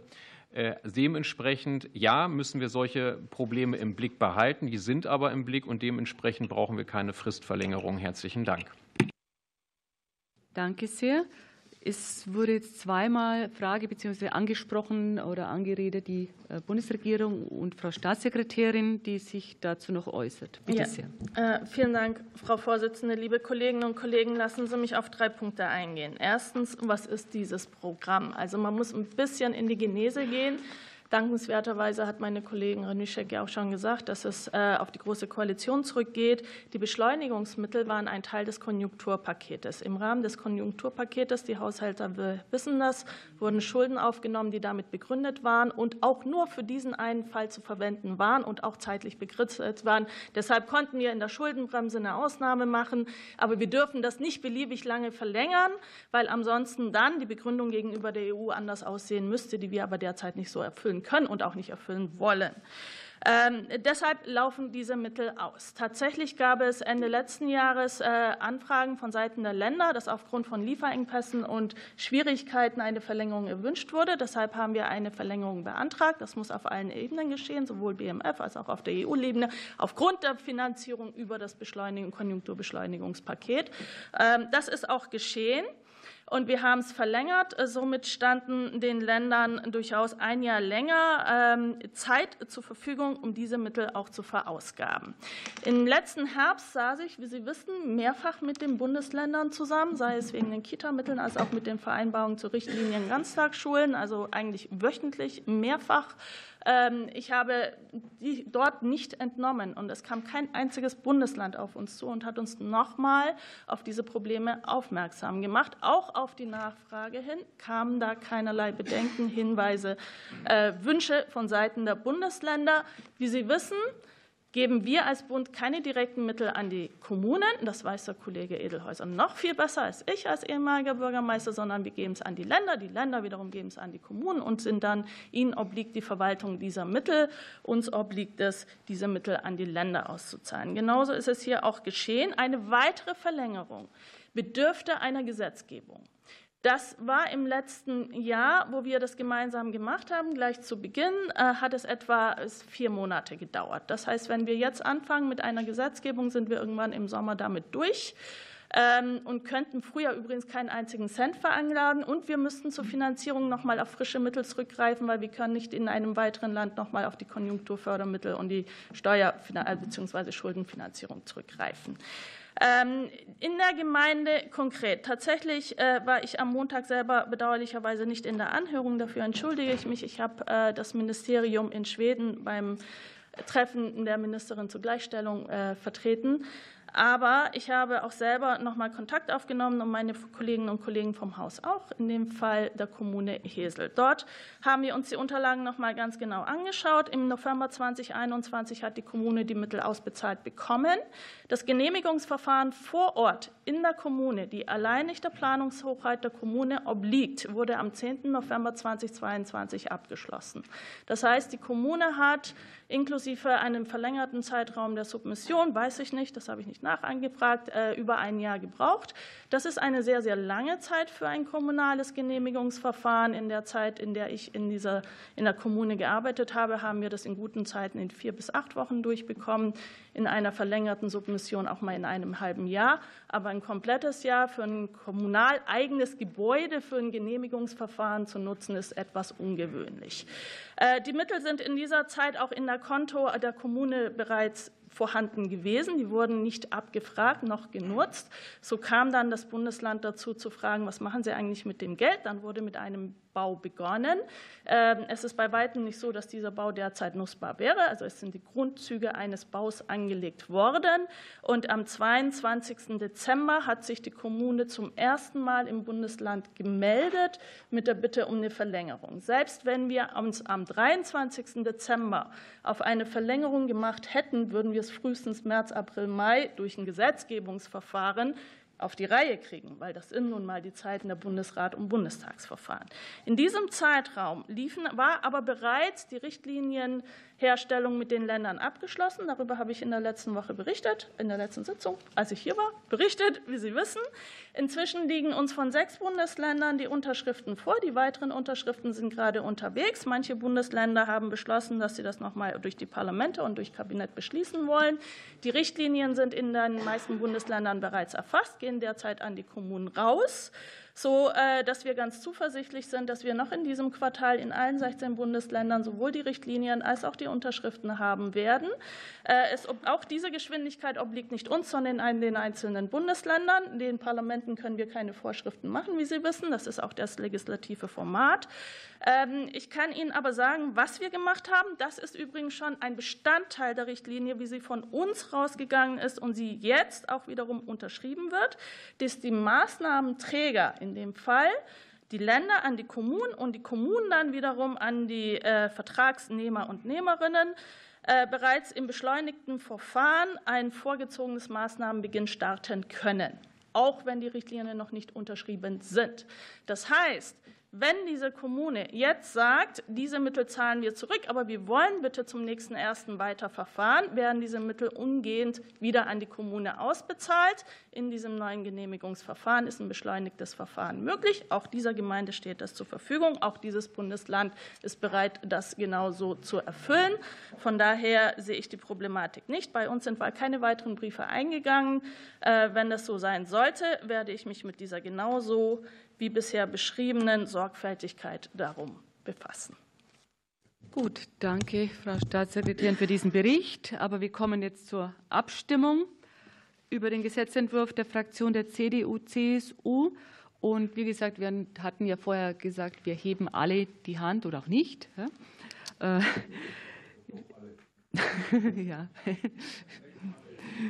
Gut, also wir, stimm wir stimmen ab über den Gesetzentwurf der Fraktion der CDU-CSU auf Bundestagsdrucksache 205544. Wir beginnen mit der SPD-Fraktion. Wir eben Nein, nein, Abstimmung. Abstimmung, ja, eben. Genau. Also wir stimmen wirklich so mit Hand ab. Genau. Okay, keine Liste mehr. Habe ich ja selber gesagt. Gut, also. Äh, wer ist für diesen Gesetzentwurf der Fraktion der CDU? CDU, CSU auf Bundestagsdrucksache 205544. Der hebe die Hand bitte. Das ist die CDU-CSU-Fraktion, die AfD-Fraktion und äh, Fraktion Die Linke. Wer ist dagegen? Das sind die Koalitionsfraktionen. Genau. SPD-Fraktion, Bündnis 90 Die Grünen und FDP. Damit ist der Gesetzentwurf bei Zustimmung der CDU-CSU-Fraktion, AfD-Fraktion, Fraktion Die Linke und bei Ablehnung der SPD-Fraktion äh, Bündnis 90 Die Grünen und FDP bei keiner Enthaltung abgelehnt. Gut, noch eine wichtige Information an die Berichterstatterinnen. Die Beschlussempfehlung wird Ihnen jetzt gleich im Anschluss zur Unterschrift vorgelegt. Und Beschlussempfehlung Bericht werden heute am späten Nachmittag mit der Bitte um Freigabe zugehen, da sie noch heute beim Parlamentssekretariat versandt werden müssen. Und die zweite und dritte Lesung im Plenum findet ja morgen Abend statt und bitte Sie deshalb, Ihre Erreichbarkeit über Ihre Büros sicherzustellen. Dann rufe ich auf den Tagesordnungspunkt 3, Bericht des Ministeriums zum Thema Entwicklung und Inanspruchnahme des Kinderzuschlags. Und für den Bericht sind fünf Minuten und für die anschließende Aussprache 15 Minuten vorgesehen. Und wir haben uns ähm, ja, in der Obleuterunde darauf verständigt, die 15-minütige Aussprache entsprechenden Regelungen zu einem Fachgespräch durchzuführen. Dabei soll es nur eine Frage- und Antwortrunde geben. In dieser Frage- und Antwortrunde erhält jede Fraktion zwei Minuten für ihre Fragen. Danach folgt dann die Staatssekretärin, die ich um Beantwortung dieser Fragen bitten werde. Also, wir beginnen mit dem Bericht der Bundesregierung. Bitte sehr. Ja, danke, Frau Vorsitzende. Kinderzuschlag Darum geht es, ist eine Leistung äh, speziell für Familien mit einem Kleinen eingeführt. Eingeführt wurde der 2005 als ein Teil einer vorgelagerten Existenzsicherung. Das heißt, Familien, die nicht in ASGB II-Bezug sind und durchaus ein eigenes Einkommen haben, zum Beispiel über eine Erwerbstätigkeit, dieser aber dazu dient, dass die äh, dass das Existenzminimum der Eltern gedeckt ist, aber nicht der der Kinder, erhalten ein erhöhtes Kindergeld. Das ist Kindergeld plus Kinderzuschlag. Äh, die dann dazu dienen, das Existenzminimum des Kindes abzudecken, sodass diese Familie dann nicht in das letzte soziale Leistungsnetz SGB II zurückfällt. Ich erinnere noch mal, Historisch äh, kam das zusammen mit ALG II-Reformen, äh, genannt Hartz IV. Das heißt, das war der Teil, der auch als Unterstützung der Familien dort mit vereinbart wurde. Allerdings wurde der Kinderzuschlag leider nicht bei dem so wie es erwünscht war, auch äh, in Anspruch genommen. Ähm, das lag an mehreren Gründen. Zu Beginn lag das noch an dem Zahlbetrag, der sehr gering ist, und äh, dass der Aufwand der Beantragung zu bürokratisch und zu kompliziert war. Diese Komplexität der Leistung wurde mehrfach auch in mehreren Berichten übrigens diskutiert, was dazu geführt hat, dass unsere Vorgänger in der Bundesregierung unter Frau Giffey das starke Familiengesetz äh, verabschiedet haben mit Maßnahmen, die ergriffen wurden, um das Verwaltungsverfahren zu vereinfachen. Ähm, so auch geschehen. Mit diesen rechtlichen Änderungen war das Ziel, nicht nur das Antragsprozess einfacher und ähm, ähm, ansprechender und informativer zu machen, sondern auch mehr Kinder über den Kinderzuschlag zu erreichen. Dieses Ziel wurde ehrlich gesagt weitgehend auch erreicht. Mittlerweile haben wir knapp 800.000 Kinder. Das geht mal plus minus 100 rauf, 100 runter. Aber wir können über die Jahre sehen und Sie können auch der kleinen Anfrage der Linken entnehmen. Dort sind diese Tabellen auch alle einzeln aufgeführt über die verschiedenen Jahre. Ähm, dass es plus minus 800.000 Kinder sind, äh, die das in Anspruch nehmen. Mitte des Jahres 2019 lag die Zahl noch bei 250.000 Kindern. Schätzungsweise ist diese Zahl etwa 30 bis 35 Prozent der Familien. Allerdings muss man auch da dazu sagen, äh, inzwischen hat sich auch was getan. Wir wissen nicht, wie sich Pandemie oder auch die jetzige wirtschaftlichen Schwierigkeiten, die es gibt, durchaus auf die Einkommen der Familien ausgewirkt haben. Von daher müssen wir diese Zahlen auch noch mal in Relation setzen, ob wir tatsächlich diese 30, 35 Prozent erreichen. Das lässt sich aber relativ schwer validieren, weil wir natürlich nicht wissen, wie viele Menschen eigentlich einen Anspruch hätten und es nicht beantragt haben. Worauf beruhen die Zahlen, sodass ich so von 30, 35 Prozent reden kann? Dazu gibt es natürlich auch wiederum Expertisen. Das sind Schätzwerte. Wir kennen die Einkommen, wir kennen die Steuerdaten, wir kennen in etwa die durchschnittlichen Einkommen in den Familien. Und daraus kann man dann wiederum ableiten, wer rein theoretischen Anspruch hätte und wie viele de facto das in Anspruch nehmen. Und darauf beruhen dann die Schätzungen. Das machen auch nicht wir, sondern das machen viele wichtige und schlauere Wissenschaftlerinnen und Wissenschaftler in den diversen Instituten, die wir in Deutschland haben. Einer davon so auch für die, das Bundesfamilienministerium. Ähm, was ist nach wie vor das Ziel? Durch die Steigerung der Inanspruchnahme wollen wir Kinder und Familien aus dem Armut rausholen. Derzeit arbeiten wir aber nicht weiter an dem Kinderzuschlag als solches, sondern wir arbeiten an einer Kindergrundsicherung. Dazu habe ich Ihnen ja schon ausführlich hier in diesem Ausschuss berichtet. Äh, wir sind gerade dabei, im wie Sie wissen, in verschiedenen Ebenen gemeinsam an den Eckpunkten zu arbeiten und die zeitnah herauszubringen, sodass wir uns dann an das weitere Verfahren der Gesetzgebung machen können. Herzlichen Dank. Und wir kommen jetzt zur 15-minütigen Aussprache. Es beginnt die SPD-Fraktion und hierfür spricht Frau Lahrkamp. Bitte. Ja, vielen Dank, Frau Vorsitzende, sehr geehrte Staatssekretärin. Ähm, vielen Dank für Ihre Ausführungen. Ich hätte tatsächlich ein paar Nachfragen bezüglich der Zahlen aus der kleinen Anfrage und den Zahlen, die Sie ja auch gerade noch mal genannt haben. Ähm, es wird äh, zum Beispiel aus den Tabellen, die Sie mitgeliefert haben, deutlich, dass 2019 äh, noch knapp die Hälfte der Anträge, ähm, die im KITS eingegangen sind, abgelehnt wurden. Hier äh, sieht man im Jahr 2022 eine deutliche Verbesserung auf circa ein Viertel, dass nur noch ein Viertel der Anträge, die eingehen, abgelehnt wurden. Da hätte ich den, die Frage, was macht hier den Unterschied? Können Sie erklären, woraus das herführt? Und ähm, gleichzeitig haben Sie von vielen Verbesserungen in der letzten Zeit gesprochen. Erwähnt wird hier auch die Online-Beratung und der Kids-Lotse. Ich habe gesehen, dass die Kinder, die äh, Kids beziehen, die Anzahl deutlich gestiegen ist. Allerdings sind wir, wie Sie ja gerade auch sagten, immer noch bei einer Inanspruchnahme bei ca. 35 Prozent der Antragsberechtigten. Mich würde interessieren, ähm, inwieweit sich Sie sagen können, ob sich durch diese neuen Maßnahmen, gerade im Bereich der Digitalisierung, schon eine Verbesserung im Bereich der Inanspruchnahme ersehen lässt. Vielen Dank. Danke sehr. Für die CDU-CSU-Fraktion Frau Breer, bitte. Ja, vielen Dank ähm, für den Bericht. Ähm, wenn Sie haben die Zahlen gerade selber ausgeführt, wir 2019 bei 35 Prozent eine absolute Zahl von circa 250.000 Kindern haben und Sie jetzt davon ausgehen, dass bei 800.000 Kindern immer noch eine Inanspruchnahmequote von 35 Prozent vorliegt, dann wüsste ich gern mal, worauf konkret Sie diese Schätzung berufen. Und zweitens, wieso dann die Armutsgefährdungsquote nicht extrem mit angestiegen ist. Weil wenn 250.000 35 Prozent und jetzt 800.000 25 Prozent sind, dann ist da ein riesiges Gap und dann hätte die Armutsgefährdungsquote so nach oben gehen müssen, sonst wären 800.000 eben keine 35 Prozent. Also worauf konkret beruft diese Beschätzung?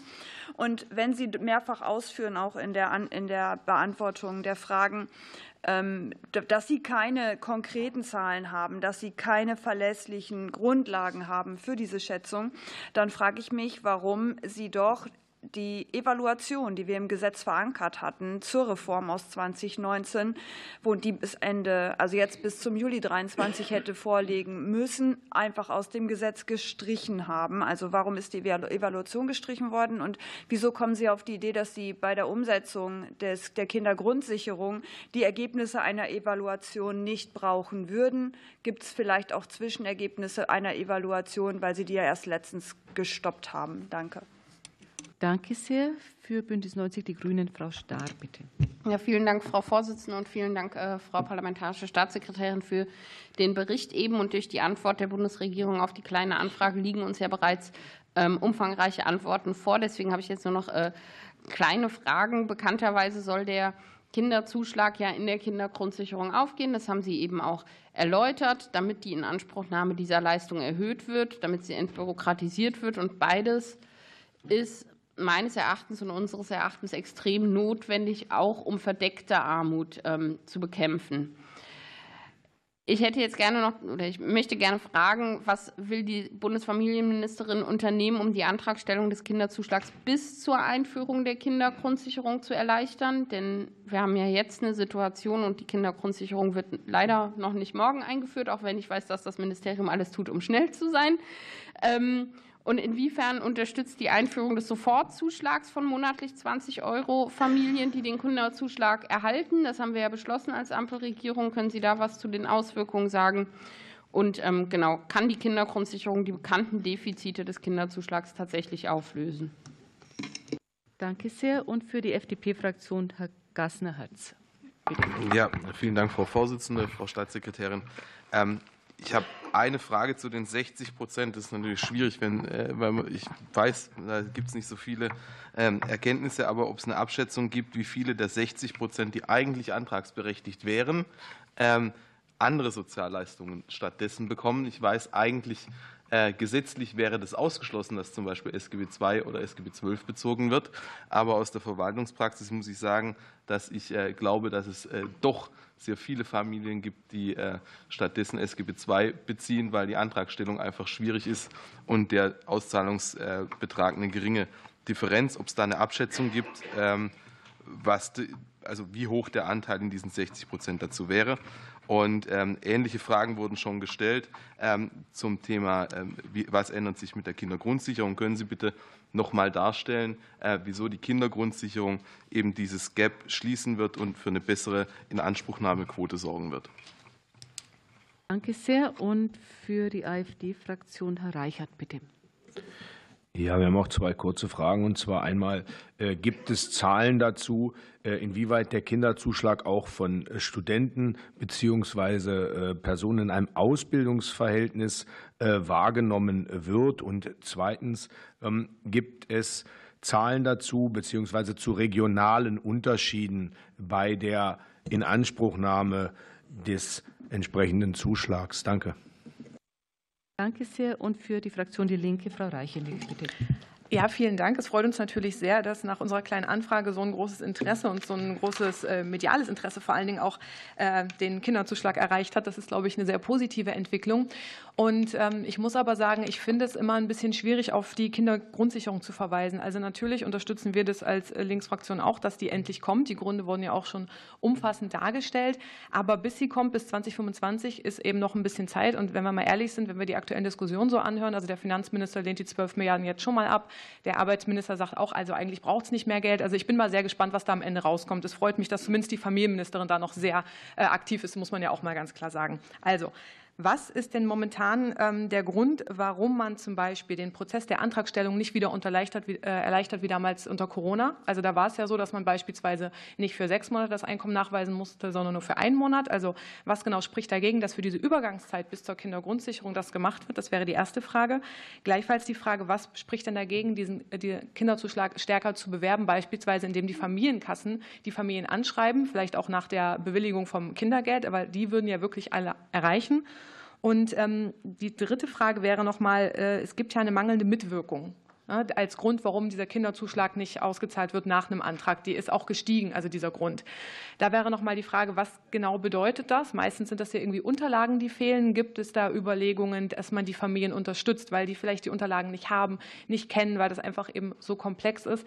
Kann man dazu noch konkreter was sagen? Und ansonsten nutze ich meine letzte halbe Minute, um einfach alle, die hier sind, aufzurufen, in ihren Fraktionen noch mal dafür zu werben, dass wir alle eine Reichweite haben, mit dem wir den Kinderzuschlag bekannt machen können, bis es die Kindergrundsicherung gibt. Weil, wie gesagt, ich glaube, da haben wir letzte Woche schon einiges erreicht und das freut mich sehr. Besten Dank. Vielen Dank. Ähm, vielleicht können wir nachher noch mal zu der Übung zurückkehren, dass wir in zwei Minuten auch zwei Fragen stellen, weil jetzt haben wir genau wieder das Problem, von dem ich vorhin schon angedeutet habe, wir sind unter Zeitdruck. Ähm, ich gebe aber jetzt das Wort der Frau Staatssekretärin und die versucht, äh, genau. möglichst viel zu beantworten. Genau, ich habe drei große Komplexe für mich jetzt zusammengearbeitet aus den vielen Fragen, auf die will ich auch eingehen. Ähm, erstens mal, was ist Armut? Armutsmessung, wie können wir Armut wahrnehmen? Armut hat in Deutschland tatsächlich eine deklaratorische äh, Konsens, den wir auch im Armut-Reichtumsbericht verwenden. 60 Prozent des Medians, alles was da das Medianeinkommen, alles was darunter gilt, gilt als arm, beziehungsweise alles was um diesen 60 Prozent herum spielt, ist armutsgefährdet. Und mit diesen Begriffen argumentieren wir und messen wir natürlich auch solche Zahlen. Ähm, äh, Frau äh, Breer, Sie werden heute Nachmittag, schätze ich mal, wird Ihnen auch meine Antwort auf Ihre Frage zugehen. Ich habe sie heute Morgen unterschrieben. Sie haben mal eine Frage dazu gestellt und dafür kriegen Sie die Antwort heute noch.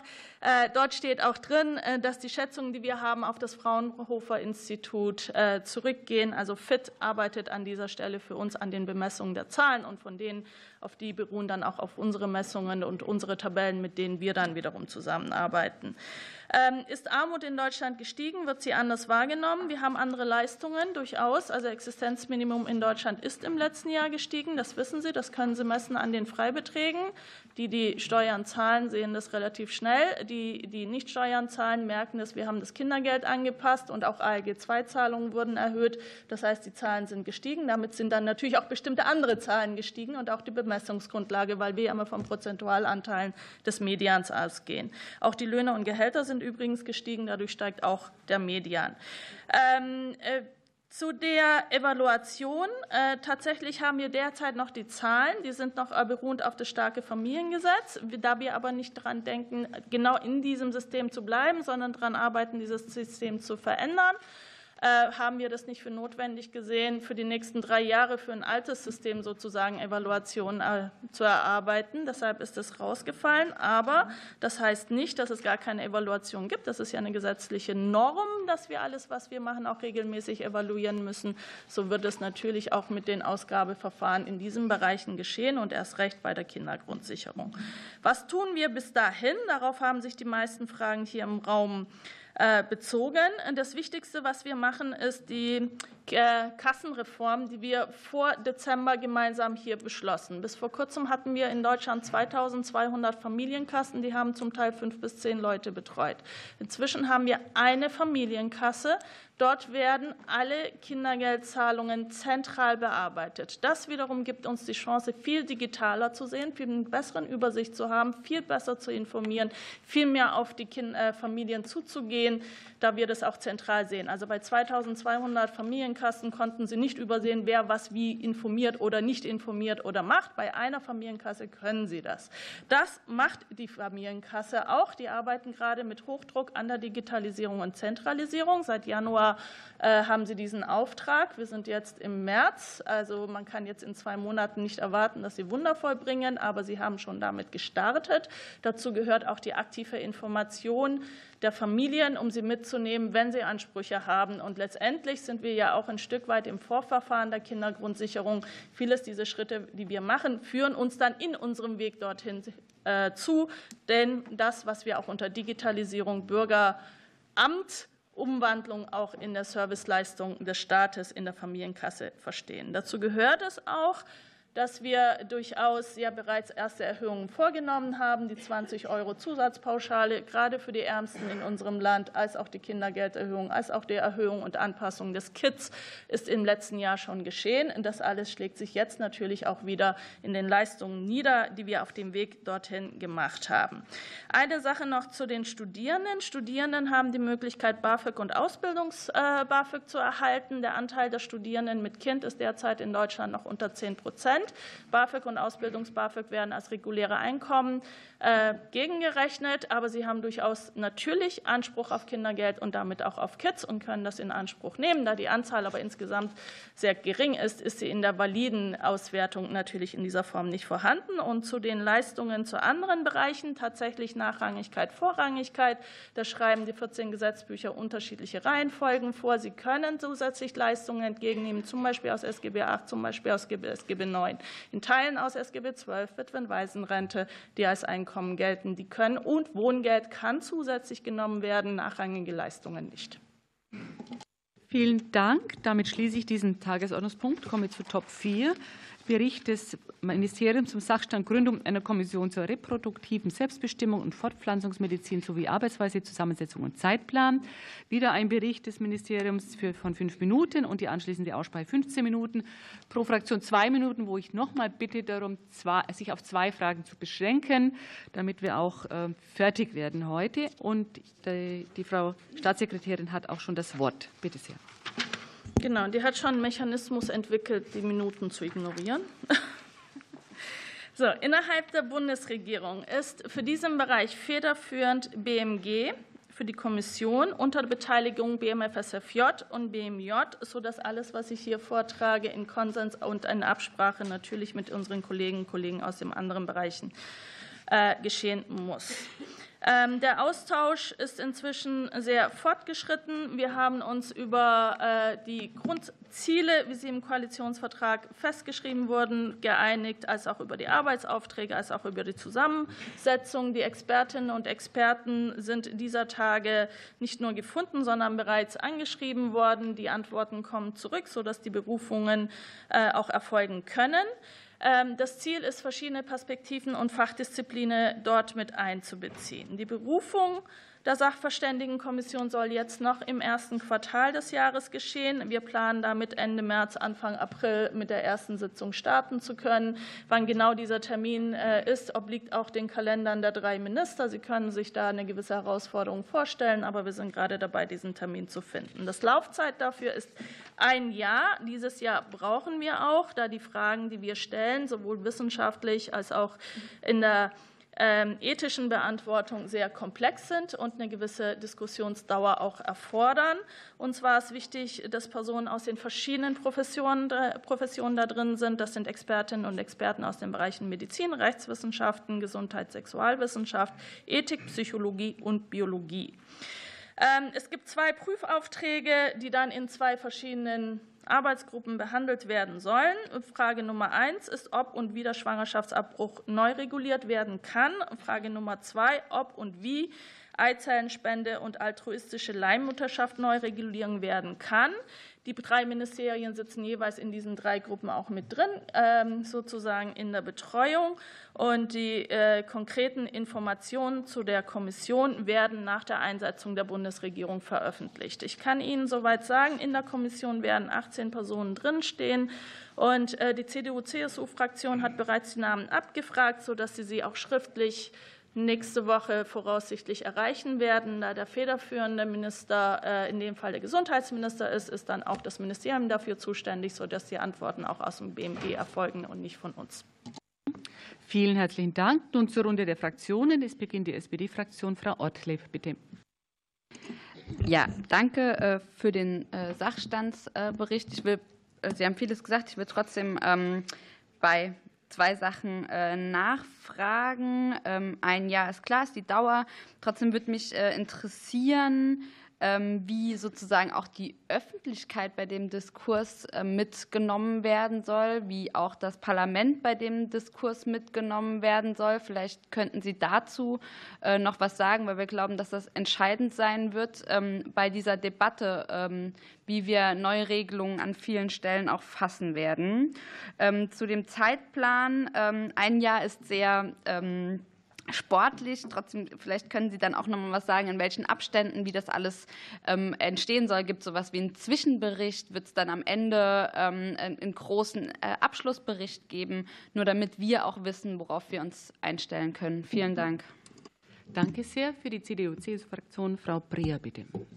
Ja, vielen Dank. Ähm, ich habe auch, also ich hätte mehrere Fragen, aber ich mache dann, ich beschränke mich da mal auf zwei. Ähm, also nach den bisherigen Beantwortungen der schriftlichen Fragen gab es ja äh, mehrfach die Antwortung, dass es immer noch Abstimmungsbedarf gibt innerhalb der Bundesregierung. Deshalb die Fragen, ähm, welche Punkte oder welche, welche Kritikpunkte, Schwierigkeiten gab es denn bei der Zusammensetzung und beziehungsweise wo bestand der größte Abstimmungsbedarf innerhalb der Bundesregierung, dass das mit der Benennung so lange gedauert hat?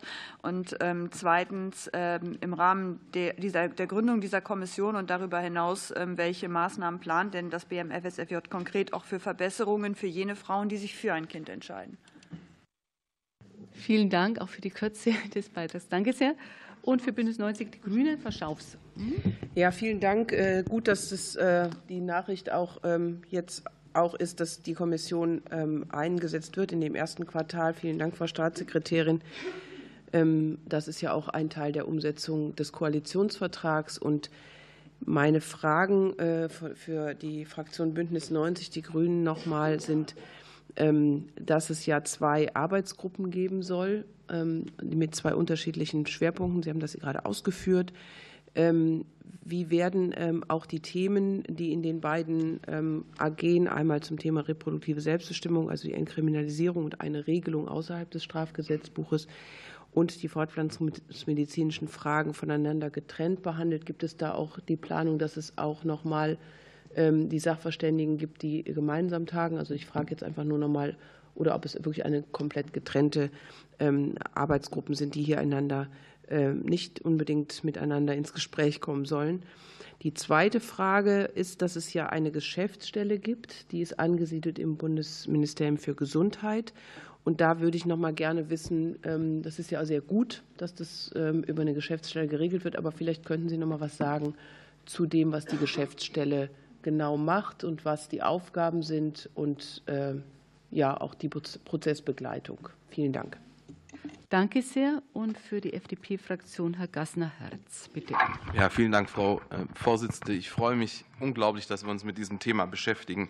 Viele Menschen äh, in Deutschland haben einen unerfüllten Kinderwunsch und leiden darunter. Und äh, ich bin seit einem halben Jahr der stolzeste Papa der Welt aufgrund von der Kinderwunschbehandlung geworden.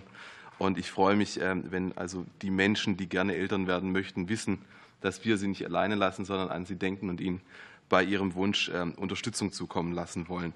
Das war mir wichtig äh, vorwegzustellen. Meine Frage bezieht sich weniger auf die Einsetzung der Kommission, sondern vielmehr darauf, Sie haben jetzt gesagt, ähm, Sie planen mit einem äh, Zeithorizont von einem Jahr, bis da Ergebnisse kommen. Wir haben schon in diesem Jahr ähm, Gelder eingestellt, um die Kinderwunschbehandlungsfinanzierung auszuweiten, zum Beispiel unabhängig zu machen von, also die Bundesförderung unabhängig zu machen von der Landesförderung. können wir damit rechnen, dass das trotzdem schon in diesem Jahr passieren kann und diese Gelder, die eingestellt worden sind, zusätzlich auch in diesem Jahr schon abfließen können und diesen Eltern helfen können? Oder gehen Sie davon aus, dass wir warten müssen bis äh, zum Ende der, der Kommission und das also noch ein Jahr dauert und äh, ja, die, die Wartezeit für viele Eltern sich dadurch noch mal ein Stückchen verlängert? Danke sehr. Und für die AfD-Fraktion Herr Reichert, bitte. Ja, es ist ja schon über die Zusammensetzung der Kommission gesprochen worden. Ähm, wie wird sichergestellt, dass äh, hier tatsächlich auch äh, die Belange des Lebensschutzes in dieser Kommission entsprechend äh, wiedergespiegelt werden, weil wir wissen ja, dass die Ampel ähm, doch eher, sage ich mal, aus der Koalition in diesem Bereich der unaufhaltsamen Liberalisierung und letztlich der Lebenszerstörung gebildet worden ist. Danke. Danke sehr. Und die Fraktion Die Linke, Frau Reicheneck, bitte. Ja, vielen Dank. Auch ich freue mich sehr, dass wir hier einmal über äh, die Kommission uns unterhalten, weil das ist ja ganz spannend, dass die Presse die Informationen wie immer vor dem Parlament hat. Also, liebe CDU, CSU, Sie müssen nicht auf die Antwort warten, Sie müssen nur die Taz lesen. Da stehen alle 18 Namen drin. Ähm, also hat sich das jetzt soweit erledigt. Und ähm, ich muss ganz ehrlich sagen, nach äh, anderthalb Jahren wird es dann auch mal höchste Zeit. Es ist ja auch ganz interessant, sich anzuschauen, ähm, wie das die ganze Zeit hin und her äh, gegangen ist zwischen der Familienministerin, die immer wieder gesagt hat, ja, die kommt. Und aus dem Gesundheitsministerium hieß es immer, ja, wir wissen es jetzt auch noch nicht so richtig richtig. Also ich habe ja da diverse Male nachgefragt und Heureka, wir haben eine Kommission mit 18 TeilnehmerInnen. Ähm, deswegen muss ich mich einmal äh, der Frage der Kollegin äh, von der SPD anschließen. Also ist es denn geplant, das Parlament jetzt in den Prozess etwas besser einzubinden? Ähm, soll es da Zwischenberichte geben, was in der Kommission diskutiert wird, oder bekommen wir nur einen Abschlussbericht? Ähm, wird der Prozess dann transparent gemacht, um eben auch die Zivilgesellschaft mitzunehmen? Weil, ähm, wie gesagt, äh, aktuell hat man da ja als Parlamentarierin scheinbar weniger Möglichkeiten als als Journalistin. Vielleicht muss ich da einfach auch noch mal umsatteln. Und äh, mich würde auch noch mal interessieren, ähm, Sie haben es gerade schon gesagt, die beiden AGs werden sich dann mit den Themen beschäftigen. Dann gehe ich davon aus, dass die auch äh, parallel das erarbeiten, dass wir also dann auch entsprechend Zwischenergebnisse, wenn wir sie denn bekommen, äh, von beiden Seiten bekommen werden. Und ansonsten freue ich mich sehr, dass das jetzt endlich auf dem Weg ist und hoffe, dass wir solche Informationen zukünftig vielleicht auch ohne Berichtsbitten regelmäßig bekommen. Besten Dank. Danke sehr. So, und jetzt gebe ich das Wort wieder an Frau Parlamentarische Staatssekretärin Ekin Deliges. Genau, ich versuche die Fragen wieder sortiert zu beantworten, äh, damit ich möglichst viel abgreifen kann. Ähm, erstens Konstituierung, äh, Zeitplan, Ablauf, das weitere Verfahren zu verkünden obliegt dem BMG, nicht uns. Deshalb kann ich leider, das mögen Sie es verstehen, mich derzeit dazu nicht äußern. Das wird der zuständige Minister zeitnah selber tun und das habe ich auch zu respektieren. Das Zweite ist, ähm, was, woraus bestanden die größten Probleme? Ehrlich gesagt, das größte Problem war, drei Minister an einen Tisch zu kriegen und einen Zeitpunkt zu finden, wo sie ja auch miteinander reden können. Diese Gespräche liefen unter den drei Ministern. Von uns war niemand vertreten. Das heißt, ich kann Ihnen Näheres zu diesen Gesprächen nicht sagen. Äh, und auch das obliegt den Ministern selber, äh, daraus zu berichten oder auch nicht zu berichten. Ich kann es auf jeden Fall nicht tun, da ich selber nicht dabei war und soweit ich weiß, auch sonst niemand dabei war. Äh, was tun wir, um die Menschen äh, zu unterstützen, ein Kind zu kriegen. Ich kann das jetzt äh, im Allgemeinen und im Konkreten beantworten. Im Allgemeinen Zeitgeld Infrastruktur, das sagt das Familienbericht, daran arbeiten wir. Kindertagesstätten, Ganztagsschulen, Kindergrundsicherung, vieles schon hier erwähnt. Im Konkreten Informationen 219a, dass eine Frau, die sich informiert und auf einer informierten Basis sich entscheidet, ist eine sehr verantwortliche Frau und das unterstützen wir. Und genau deswegen haben wir auch die Änderung vorgenommen. Ich war selber jetzt vor Ort bei mehreren Beratungsstellen von verschiedenen Einrichtungen, übrigens auch von katholischen, und habe mich mit ihnen unterhalten über die Lage bei Gehsteigbelästigung. Auch hier sind wir gerade dabei, ein Gesetz zu entwerfen. Wir sitzen da mit verschiedenen Ministerien zusammen, um zu einem Konsens zu finden. Zugang zu Beratung, Zugang zu Informationen, Zugang zum Wissen ermöglicht Frauen auch selbstbestimmtes entscheiden über ihren Körper, aber auch über die soziale Lage und Schwierigkeiten, in denen zu stecken, eine Antwort darauf zu finden. Und daran arbeiten wir. Nein, wir sind nicht die Koalition der Lebenszerstörer. Sie haben von meinem Kollegen Gassner Herz gehört, wie viel wir uns darum bemühen, auch künstliche Befruchtung zu ermöglichen. Der Haushaltsausschuss hat uns dazu auch einen Auftrag gegeben, mehr an Mitteln. Dazu sitzen wir derzeit mit BMG. Das erfordert eine Änderung von SGB V, die ja eine Grundlage hat der medizinischen Indikation. An diesem Begriff arbeiten wir derzeit, wie wir das gestalten können. Wir sind darum bemüht, natürlich die Mittel zu verausgaben und äh, den Familienpaaren Personen zukommen zu lassen, die auch davon äh, Gebrauch nehmen wollen.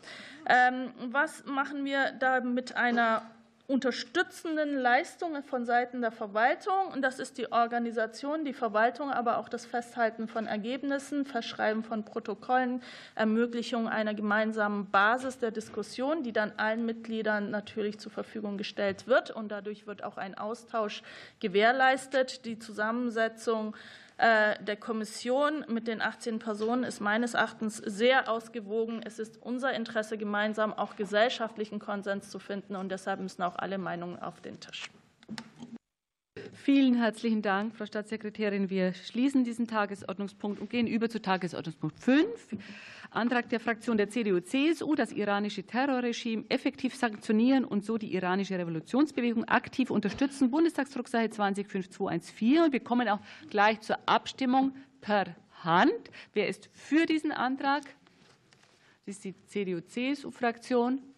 Wer ist gegen diesen Antrag? Dann sehe ich recht, dass bei Zustimmung der CDU-CSU-Fraktion und bei Ablehnung aller anderen Fraktionen der Antrag abgelehnt ist. Dann kommen wir zu Tagesordnungspunkt 6. Ich rufe auf Antrag der Fraktion der CDU-CSU, die Ankündigungen zu den Härtefallhilfen gegen die hohen Energiepreise sofort und vollständig umsetzen. Bundestagsdrucksache 205584. Wir kommen auch gleich zur Abstimmung. Wer ist für diesen Antrag? Das ist die CDU-CSU-Fraktion, die AfD-Fraktion und Fraktion Die Linke. Wer ist dagegen? Das sind die Regierungsfraktionen, Koalitionsfraktionen.